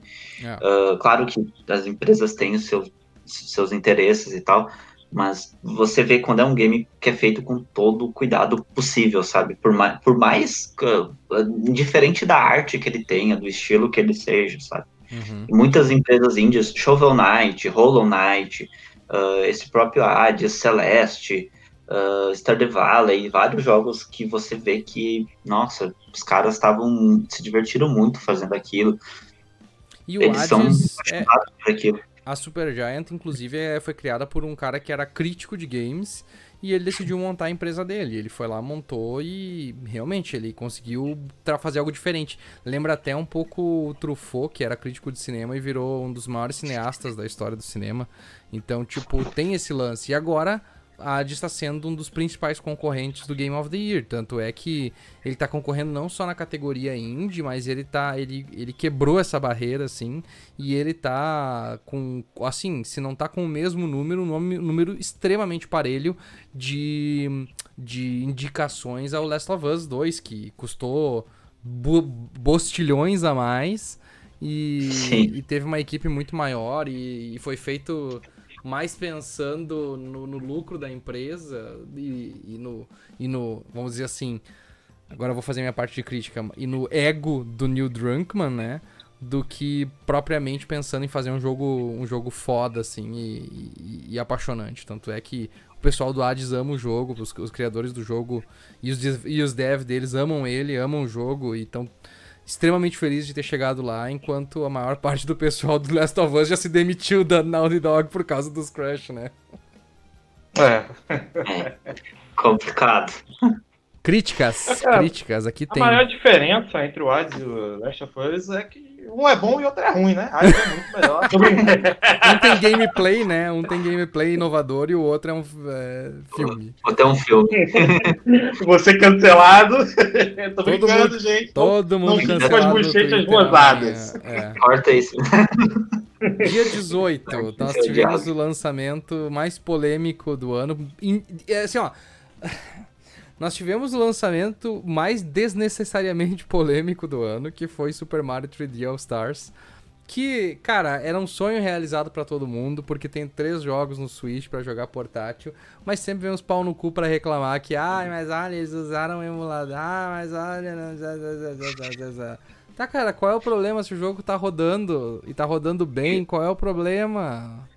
O jogo é, é deles. Eu, eu prometi para mim mesmo, para eu não contrair uma úlcera, que eu nunca mais ia comentar as polêmicas de Super Mario 3D All Stars. A única coisa que eu vou dizer é: o boicote falhou de novo. De novo. De novo, ele já vendeu quase 6 milhões, galera. É, e tu e continua bota, vendendo. Bota na Black Friday ali, ele teve duas vezes o jogo mais vendido tanto na Black Friday em si, ele foi o jogo mais vendido, passou Animal Crossing, e na Cyber Monday ele foi o, o, o produto mais vendido da Cyber Monday. Sim. Então. É a força do Mario, né? É, é a força, força, do Mario. cara, não tem o que fazer. Ah, não gostou, e... não compra, pronto. Vai ficar. Não, a única crítica que eu concordo 100% é o lance de pararem de vender lá dia 31 de março. Não faz sentido mesmo. Que isso, que isso é Sacanagem. Sabe o que eu acho? Que esse jogo ele, ele, ele, ele é uma aula. Ele é uma aula de valorização de propriedade intelectual. Se uhum. você quer estudar sobre isso, você leia sobre esse jogo, entendeu? É, é, você vai entender o, o poder do Mario, sabe? É. Quão grandioso é. Entendeu? Porque a gente teve coletâneas de. Tem muita gente comparando com a do Spyro, com a do Crash. Gente, com todo respeito a vocês que são fãs, não tem como comparar. Entendeu? Hum. Não tem como comparar. Eu, eu falei. Mario é gigante, é gigante. Entendeu? Eu falei isso no outro podcast. Eu sou, eu gosto de Crash, comprei Spyro, curti, joguei só um por enquanto, mas curti. Mas assim, tu não tem comparação. Eles tiveram que reviver essas franquias, porque essas franquias estavam mortas. O Crash Sim. estava morto. Spyro estava o morto. Mario, o Mario, Mor conseguiu, Mario o Mario conseguiu uma coisa. O Mario conseguiu uma coisa que ele, é, ele, ele furou não só a barreira da bolha dele, de Nintendo, como furou a barreira da bolha da mídia, né? O Mario uhum. não é uma uhum. figura conhecida só no videogame mais. Uhum. Todo mundo conhece o Mario. Conhece, Entendeu? É. Então, não assim, é, é, o que eu falo. Você pode criticar esse jogo, pode ter suas ressalvas, pode. Mas uma coisa é fato. É uma marca gigante, o jogo vai vender muito e ele tem seus méritos por isso, sim. É, e... a, as coisas que eu, que eu destaquei, assim, inclusive quando eu escrevi a review do, do, do Super Mario 3D All Stars, uh, são, são, são poucas são coisas pequenas. Uma delas é tipo assim. O, poderiam ter melhorado um pouco o áudio do, do Super Mario 64, que está extremamente abafado. Uh, poderiam ter colocado mais extras no, no jogo pra gente ter alguma coisa a mais para fazer que só tenha trilha sonora. Podia ter alguma coisa a mais, sabe? Podia ter encoxado uhum. um pouco aquilo ali. E não, e não falta espaço, porque esses jogos não ocupam nada de espaço no cartucho. E, Sim. obviamente, o Sunshine também. Ele teve uma melhoria gráfica, mas ele podia ter um, um pouco mais de delicadeza, assim, no cuidado. O Galaxy tá impecável, o Galaxy tá perfeito, assim. Tu não tem um A para dizer do Galaxy. Mas os outros, assim, umas coisinhas. Faltou acabamento, sabe? Faltou um acabamento sim, melhorado. Só isso. O resto. Uh, entendo que é, ah, vamos preservar o jogo como ele era no 64, vamos preservar o jogo como ele era no GameCube, e no Wii só vamos dar uma, uma, uma melhoradinha no jogo ali, rodou muito melhor, tá? Tá a melhor versão que tu vai ter do Mario. É a melhor versão de, de, de dos três jogos, não adianta, né? O Mario Sim. Galaxy, quando eu tava vendo o gameplay dessa coletânea, eu eu fiquei abismado em, cara, esse, esse jogo é de Wii. É surreal a hum, qualidade Sim. desse jogo para aquela época. É surreal. Ele é muito lindo até hoje, sabe? Sim. Muito. Direção de arte, é né, cara? Lindo. Direção de arte é muito melhor do que gráfico de ponta, né? Olha, vai ver os. Sim, tu sim. olha Uncharted, o primeiro ali, mesmo no, na versão HD que saiu pro PlayStation 4, cara, o jogo é muito feio, cara. É muito é. feio, cara. É, é verdade. Tipo, é, eu só, é queria, uma, é uma só queria não cortar o assunto, mas só fazer um adendo triste, que nesse mês aí a gente teve o anúncio do encerramento da produção do 3DS, né? Ah, sim, aham. É, hip, hip 3DS. Ah, tá bom, já fez o que tinha que fazer, né? Sim, sim. É. Deu mais de 75 milhões de cópias, mas o Switch já vai passar ele agora no Holiday. Mas vamos finalizar aqui então rapidinho em setembro, a gente já se estendeu bastante nesse mês. Nós tivemos o Kirby Fighters 2 e o lançamento de Donkey Kong Country 2 no SNES Online, talvez a melhor plataforma de todos os tempos. Uh, no ano que ele faz 25 anos da sua existência, então pelo menos não foi lembrado pela Nintendo isso, mas é legal ver que ele teve, teve essa lembrança aí e apareceu no SNES Online. Eu joguei ele todo de novo, é maravilhoso segue. Eu vou além. Eu impecável. acho que esse é um dos melhores jogos de todos os tempos. Com Ele é certeza. é 100% polido. É, é muito bom. Esse jogo é muito bom. Eu, eu, ia falar exatamente da, da hora que tava falando dos gráficos. Eu ia falar exatamente que só tu pegar os Donkey Kong e Counter, uhum. uh, a direção de arte dele é incrível, incrível. Até hoje, sabe? Tipo, nossa. É um jogo fantástico. de Super Nintendo, né, cara? Super Nintendo. Real também. É, tanto é que o Mario, o, o Donkey Kong 64 tá aí, envelheceu mal pra caralho. É. Gameplay e gráficos, vamos dizer. De, basta é, lembrar. Vamos lá que tem muita coisa pra falar em outubro. Uh, foi um mês bem movimentado, realmente. A gente foi. teve uh, o lançamento do Super Mario Bros 35 naquele, naquele estilo Tetris 99. Achei interessante a ideia, joguei bastante, mas é muito frustrante aquele jogo e eu não não consegui. Olha, eu achei menos frustrante que o Tetris 99, viu? Eu é, consegui ficar primeiro três vezes. Porque o Tetris 99, cara. Mas é porque eu sou o melhor em plataforma, né? Não adianta. É, então, porque o Tetris 99, o máximo que eu consegui foi ficar em segundo, os asiáticos são invencíveis, não tem como. Eu também. É. E aí depois a gente teve a revelação de mais um personagem no Smash Bros Ultimate que foi um choque para todo mundo, que foi o Steve do Minecraft e realmente, cara, foi um foi um choque inesperado. Eu achei que foi uma baita de uma revelação, apesar de achar muito tosco o personagem ali. Mas, cara, o, o impacto que isso teve foi, foi, foi um ano que a Nintendo furou a, furou a, a bolha da mídia eh, repetidas vezes. E essa foi mais uma, Sim. né? Sim, É, o, o, o Twitter literalmente caiu, né? Não é uma hipérbole. O Uhum. Twitter de fato caiu. Assim que o Steve foi revelado, ele entrou no Trend Topics e o Twitter caiu. Ele ficou por- offline ali por uns 10 minutos. Ele literalmente quebrou o Twitter, Que sabe? massa. É, isso é, é, grandioso. É- é- as pessoas têm um pouco de preconceito com Minecraft. Eu não gosto, eu não jogo, não é da minha geração. Só que assim, esse jogo ele é muito complexo e ele, ele, ele, ele esconde assim coisas inteligentíssimas na estrutura dele. E por isso que eu não menosprezo. Não é pra mim, mas eu não menosprezo. E, cara, olha, sinceramente, eu acho que Smash é um jogo que tá. Sabe aquela coisa, ninguém agrada a todo mundo, mas eu acho que Smash tá conseguindo, porque tempos atrás, cara, eles revelaram o Terry e eu fiquei maluco. Eu liguei pra minha namorada, eu quase quebrei tudo, quase soltei fogos. E as crianças e, a- e essa geração nem conhece, as pessoas estavam chamando ele de treinador Pokémon parrudo, pra você ter ideia, sabe? Me senti velho. E foi a vez da nova geração brilhar, cara. Por que, que eu não posso ficar feliz? Dar o momento deles, sabe? Claro, com Então, assim, certeza. É, eu achei incrível, eu achei incrível. É feio demais, é horrível, mas eu achei incrível. E é legal jogar com ele, é legal. Ele é quebrado. Se você tá tendo dificuldades aí no online, recomendo, joga de Steve, ele é quebrado. E. Assim, cara, foi, foi incrível, foi legal. E é importante a gente falar, desse, relembrar esse dia, porque a Nintendo quebrou o Twitter, sabe? Foi um grande feito. O meu personagem favorito no Smash é o Banjo. Eu fiquei assim. Nossa, o Misael sabe porque eu tava na transmissão com ele. Sim, aham, foi foda. da, da E3. E. Enfim, mas ah, o Steve, o que eu mais fiquei impressionado do personagem do Smash foi a dedicação do, da equipe de Smash de botar toda a jogabilidade de Minecraft dentro do, do Smash, que isso sempre é sensacional, porque o Sakurai sempre faz isso. Ele e a equipe dele, né? Isso é, eu achei muito, muito, muito bom. Por mais que eu não goste da franquia, Perdão. retrabalhar todos os estágios do jogo. né? Isso, isso é Por mais que eu não goste da franquia, não gosto do personagem, não tenho nada contra também, mas não é um jogo eu não consegui jogar, tentei jogar no, no Wii U. Ah, mas assim, mas eu adorei. Eu- eu- quando eu comprar o pack 2 do, do, da DLC de Smash, com certeza eu vou gostar de jogar dele, porque eu adoro pers personagem diferentão. Eu, eu gostei de jogar com ele. É, e uma coisa interessante também é, é como influencia, né? Porque acabou influenciando as vendas do Minecraft também, que deram uma disparada quando Sim. foi anunciado, né? Exatamente. E Minecraft é o jogo mais vendido de todos os tempos, né? No Switch deve ser com certeza o third party mais vendido. Uhum. Ah, o Smash ele tem uma coisa que poucos jogos de luta conseguiram, talvez ele tenha sido o primeiro, inclusive, que é roubar a atenção das pessoas quando vai anunciar um novo personagem.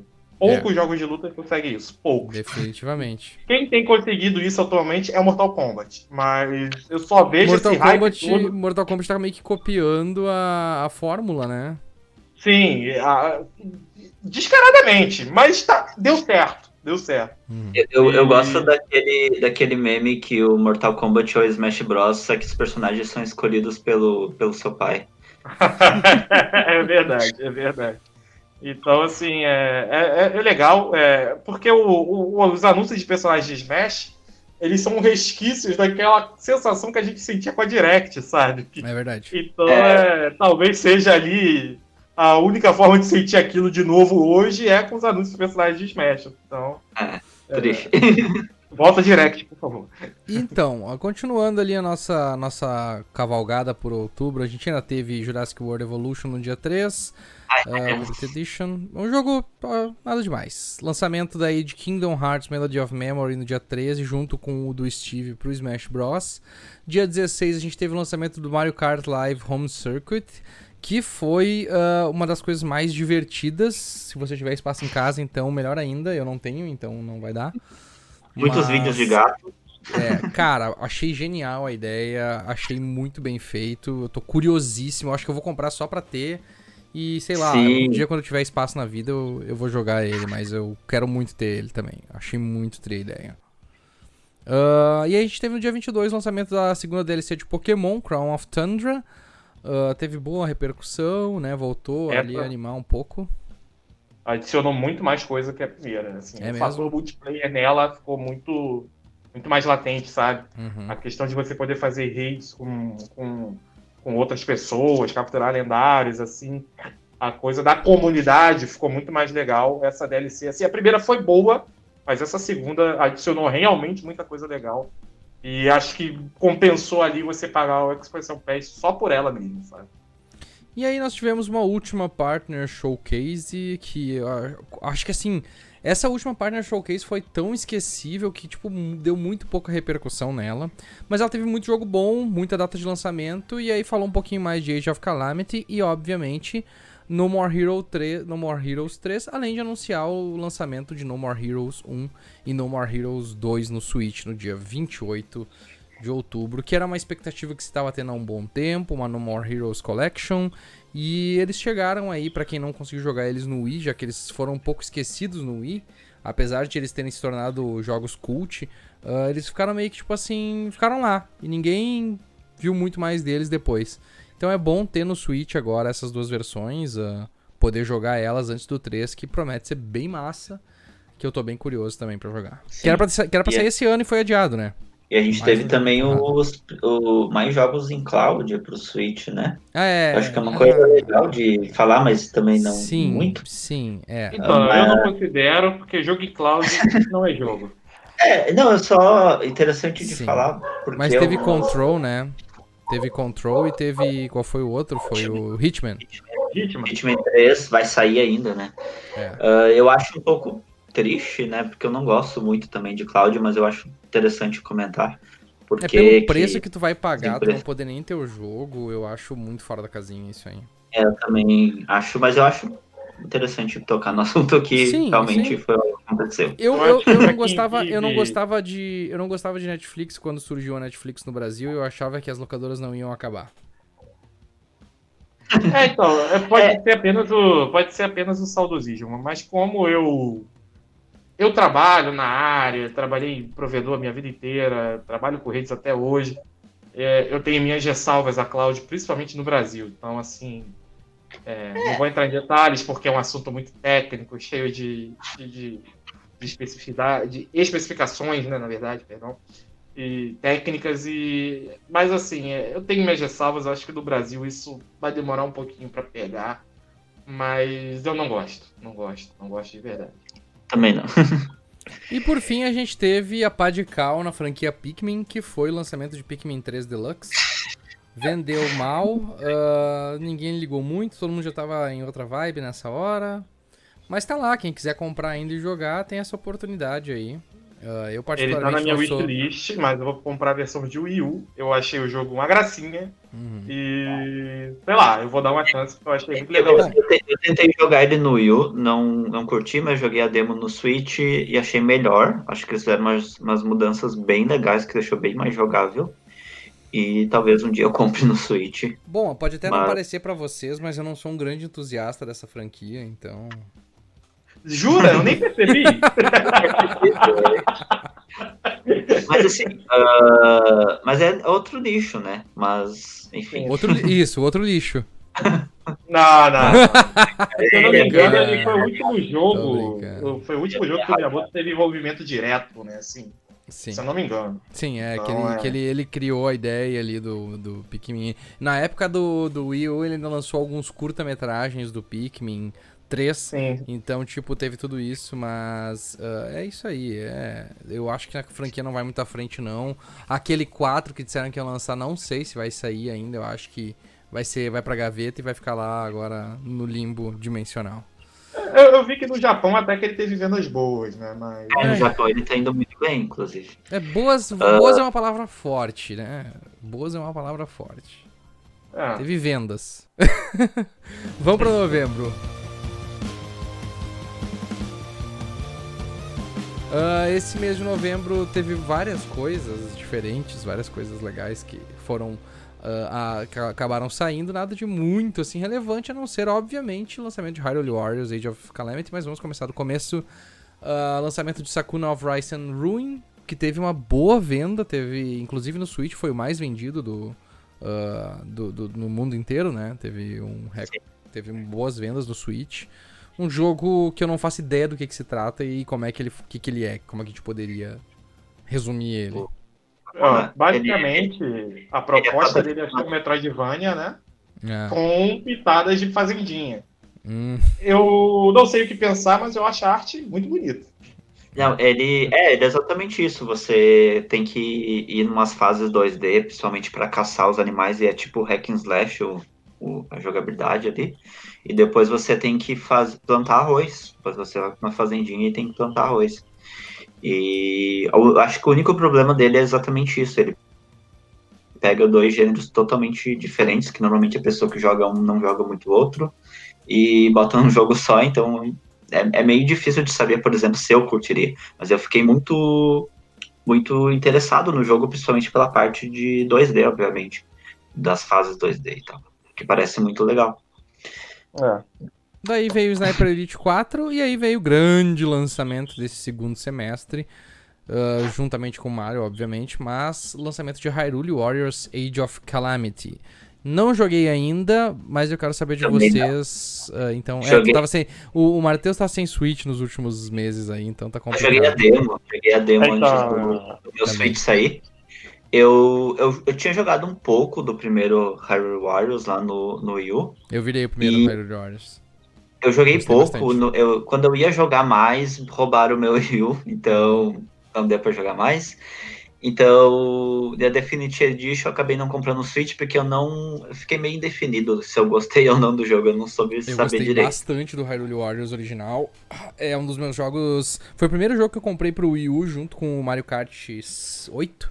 E, cara, é um jogo, era um jogo bem massa, assim. Só que na época, como eu tava voltando a ter videogame, eu queria jogar outras coisas e eu acabei passando ele adiante para pegar o Mario 3D World, que eu acho que valeu bem a pena, porque o Mario 3D World era bem melhor. Sim. Mas é ah, muito é, bom o jogo. Eu não joguei ainda, né? Joguei a demo, mas do, pelo que eu acompanhei bastante o game, pelo que eu vi, ele, ele foi considerado o melhor Musou já lançado. Uh, então eu acho que foi um game que muito bem recebido. Uh, obviamente a gente não vai aqui falar spoilers, até porque eu não quero saber, uh, que ainda quero jogar. Mas pela demo dele eu achei muito legal de jogar mesmo. Tem várias coisas de Breath Gostei of the Wild, o estilo, os menus, todo, todo, todo, quase assim toda a essência de Breath of the Wild tá ali, né? Não é exatamente a mesma jogabilidade, é bem diferente. Mas a essência de Breath of the Wild tá ali. Eu acho que isso é sensacional. As cutscenes estão muito massa, muito boas. Uhum. Só de você ver pelos trailers, né, assim, a, a, o voice action tá muito melhor do que no Breath of the Wild, inclusive. Tem muito mais história, né, obviamente, uh, porque é um jogo totalmente, eu acho que, focado em história, né, nessa questão de, de, mo de mostrar uma história que está acontecendo naquele momento, né, diferente Sim. do Breath of the Wild. E eu, eu tô muito ansioso pro meu Switch voltar e comprar ele, porque eu quero jogar. Eu curti bastante a demo. Então, eu, eu terminei ele, eu fiz uma análise, tá no grupo. O que eu tenho para dizer é o seguinte: o jogo ele é, ele é muito bom, ele é. Dentro da proposta dele ser um Musou, ele é perfeito, perfeito. Entendeu? Tudo que um fã de Musou gosta tá ali. Estratégia, porradaria, é, muita coisa na tela, aquela sensação de se sentir poderoso, sabe? De ser um homem de, contra um exército, tá ali também. É, queda de frame, que o fã de Musou também gosta muito, tá ali também. E... Vários, vários é, porque eu quero desmistificar isso, que tem muita gente falando, não, o Switch não tá conseguindo rodar nem os próprios jogos dele mais. Gente, não é bem assim. Não é bem assim. É que... Paper Mario, por exemplo, é um jogo muito mais bonito graficamente do que o Age of Calamity. E ele, o Switch roda tranquilamente.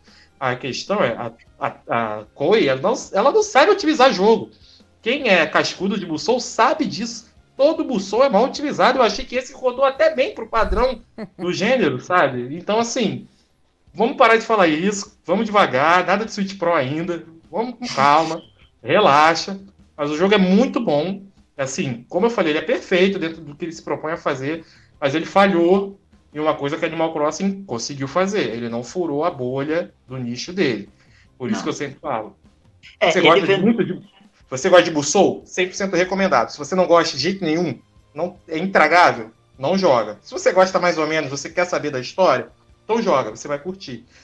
E, e uma coisa que eu achei muito legal nele é que eu jogo no sobre tempo e tem um problema que os personagens não são tão distintos um dos outros, sabe? Sim, uh -huh. E no Age of Calamity, apesar do roster ser um pouco menor do que o padrão, os personagens são muito distintos, sabe? Cada um tem uma maneira de jogar, cada um tem a maneira de interagir com um item, cada um tem a maneira de interagir com um certo inimigo. Então, assim, isso é muito legal, porque você vai escolher o personagem, assim, a sua equipe, né? Que tem missões que você vai usar dois ou quatro personagens você vai montar ali, vai moldar a sua equipe de acordo com as suas preferências, com o seu estilo de jogo.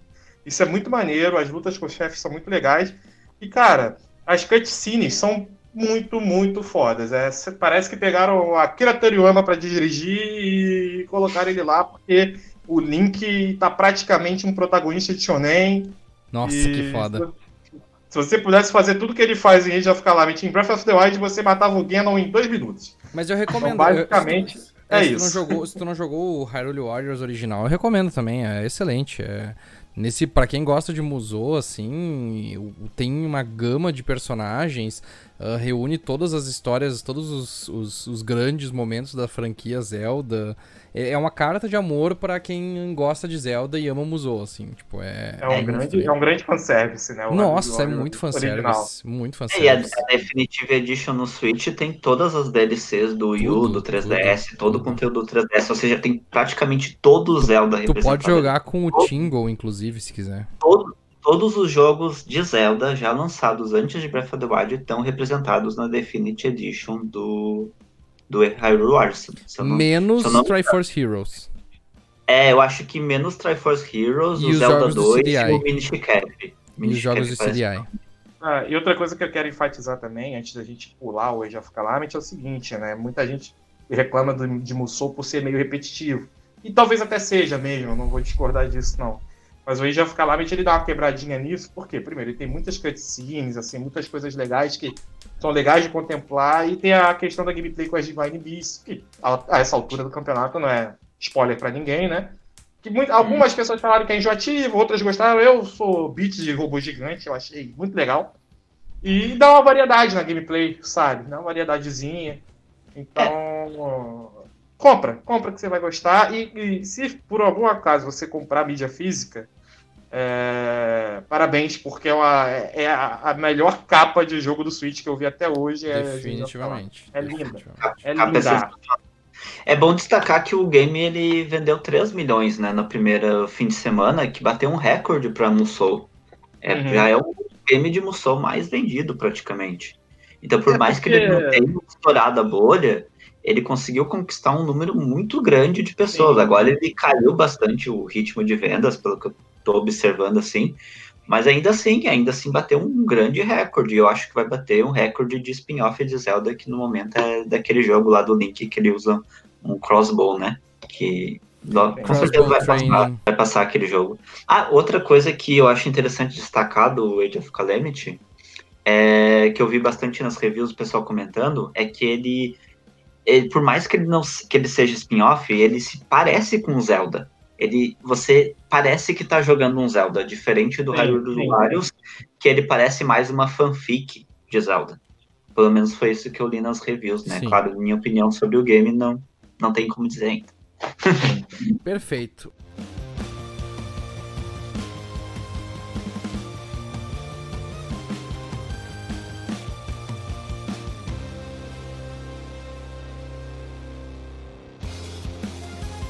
Uh, então é isso aí para novembro e a gente vai agora pro último mês. Não teve muita coisa em dezembro até agora, a gente tá, estamos gravando, mas acredito que não vai ter mais nada de muito relevante.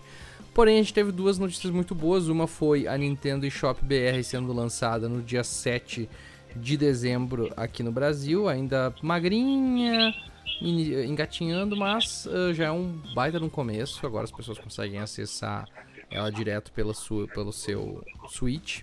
Uh, e o Switch em português também, ganhou uma atualização onde agora a gente consegue ler tudo em português BR, não português de Portugal. Acabou o, o ecrã e, e aquelas outras palavras estranhas. e por fim, a gente teve o um anúncio um pouco polêmico, porém uh, animador, que foi Doom Eternal. Vai sair, não vai sair? Teve aquela dúvida em novembro. Uh, houve um rumor que ele não seria, que ele teria sido cancelado e depois foi não, foi cancelado só a versão física do jogo. Porque ninguém sabe, mas ele foi anunciado e lançado agora no dia 8, uh, ah, com ótimas análises preliminares dele, já que ele teve um bom um bom um bom mais um bom porte da Panic Button, que é a milagreira do Switch. É, a Panic Button comentou que foi um dos maiores desafios deles, né? Uhum. Porque é um jogo é um jogo AAA da, dessa geração, né? PS4, Xbox One, do começo da geração. É um jogo já do final da geração. Pois é. feito é. com esse foco. Então, portar isso pro Switch é uma coisa sensacional, sabe? Só que, claro, teve muito trabalho, por isso eles demoraram tantos meses para fazer isso. Mas, Mas, pelo que eu ouvi a galera comentando, ficou sensacional, assim. Tipo, oh, claro, dentro das limitações do Switch, né? Dentro Sim. das limitações que a gente sabe que o Switch tem. Não dá para negar. A Panic Button é uma empresa muito competente, né? Assim, é... E dá para ver que eles têm muita paixão pelo, pelo que eles fazem, sabe? Porque eles estavam no Twitter retweetando todas as notícias, todas as análises positivas de, de sites e tal. Eles estavam curtindo, retweetando. Eles curtiram um tweet meu elogiando eles. E assim você vê que os caras estão bem embasados nisso aí, sabe?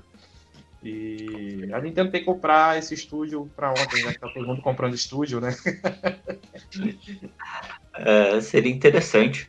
Uh, algo que me passou pela cabeça, claro, eu não, não, não sou especialista nisso, mas só dando uma visão bem rápida. Mas talvez isso até fique para outro podcast para eu falar melhor. Mas eu acho, acho que a Nintendo poderia ter um estúdio uh, dela para portar third parties. Pode ser um comprado mesmo. Mas isso aí a gente pode deixar para o próximo podcast. Mas com certeza. É. Bom, vamos finalizar então aqui, já estamos mais de uma hora e meia falando. Uh, escolham aí um jogo que vocês destacam o melhor jogo de 2020 no Switch.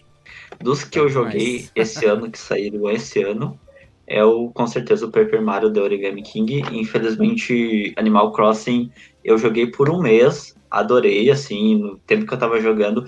Só que daí chegou uma época que eu já entrava e fazia as mesmas coisas. E aí eu, eu, eu conseguia avançar, mas é, dava muito trabalho, sabe? Uhum. E, e daí já começou a dar gatilho de, desse tipo de jogo que eu não gosto, sabe? Eu não gosto disso. Infelizmente. Stardew Valley eu também comprei, não consegui jogar. Consegui jogar dois, três dias. São jogos maravilhosos, Animal Crossing e Stardew Valley, mas infelizmente não rolou. Agora, Paper Mario The Origami King, nunca tinha jogado, gostei bastante. Tem aqueles problemas que eu já falei, mas a história é sensacional, emocionante. E para mim foi, para mim, o melhor jogo do ano no Switch. Leandro. Então, para mim, o melhor jogo do ano foi o Animal Crossing. Porém, o jogo que mais me divertiu foi o Age of Calamity. Top.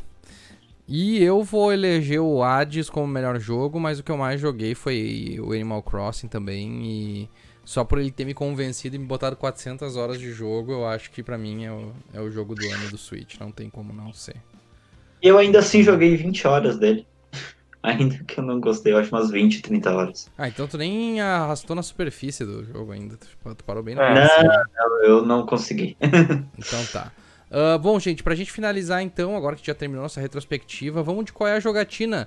Que jogo vocês vão recomendar pra galera que vocês estão jogando aí, que vocês acham que vale a pena a galera conferir nesse final de ano se tiver uma promoção? Beleza, deixa eu começar com o meu aqui, que é o seguinte: se você é otaku, você tem obrigação de comprar BlazBlue Cross Tag Battle e jogar. É bom, é Arc System Works, é porrada pra caramba, é frenético, online é legal e você vai poder jogar e interagir comigo. Compra aí e me chama. Vai, Matheus.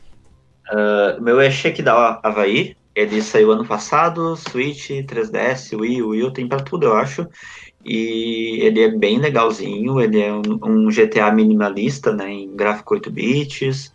É, é, bem divertido, é bem engraçado, e o mais sensacional de tudo é que não tem muita cutscene, dá para você passar, inclusive, cutscenes bem rápido, tem mais gameplay, que é o que eu gosto. então, se você quer jogar um GTA minimalista, engraçado e divertido, joga aí o Shakedown Havaí, que eu vi que tem bastante promoção na Shop esse ano, eu fiquei várias vezes de pegar, acabei não pegando, peguei no 3DS, mas eu vou pegar no Switch também quando ele voltar. Show de bola. E eu vou indicar novamente o Hades, eu já sei que já falei do jogo ali bastante antes, mas tá sendo um dos jogos que eu tô, tô, tô com os dedos doídos de tanto jogar, minha mão tá toda, toda dolorida de ficar uh, esquiva e esquive ataque, esquive ataque, esquive ataque, mas, cara, que jogo maravilhoso. Uh, me senti muito bem representado pelos 70 reais, 80 reais que eu paguei, porque eu comprei na eShop Argentina. então, assim, valeu todo o dinheiro recomendo demais. Tá entre os melhores jogos do ano. Uh, tá participando do Game Awards, então não tem não tem uh, não, eu sei que muita gente vai torcer o nariz porque é roguelike, mas recomendo demais. Então tá, gente, vamos terminar por aqui. Esse foi mais um podcast aqui do Nintendo Switch Brasil, o podcast oficial do Nintendo Switch Brasil, nossa comunidade no Facebook. Se você quer saber mais ou quer conhecer a nossa comunidade, procura lá na, no Facebook, nós estamos no Facebook, temos em torno de 25 mil membros, então quando você colocar Nintendo Switch Brasil, vai aparecer os grupos. O nosso grupo é o que tem 25 mil membros. A gente tem, traz muita novidade lá, tem muita interação com a galera. Se você respeitar as regras, vai dar tudo certo, todo mundo vai se dar bem. E, obviamente, você pode conversar diretamente com a gente, passar suas impressões, o que, que você achou, o que, que você gostou, o que, que você não gostou. E nos procurar no Twitter também. Eu tenho o Misalima, onde você pode conversar, me seguir e eu converso com você por lá. Ou também o tio Bowser que tá por lá, que é o Uncle Bowser. Uncle com dois L's, né? Com dois R's. R's? No final. Isso, Bowser.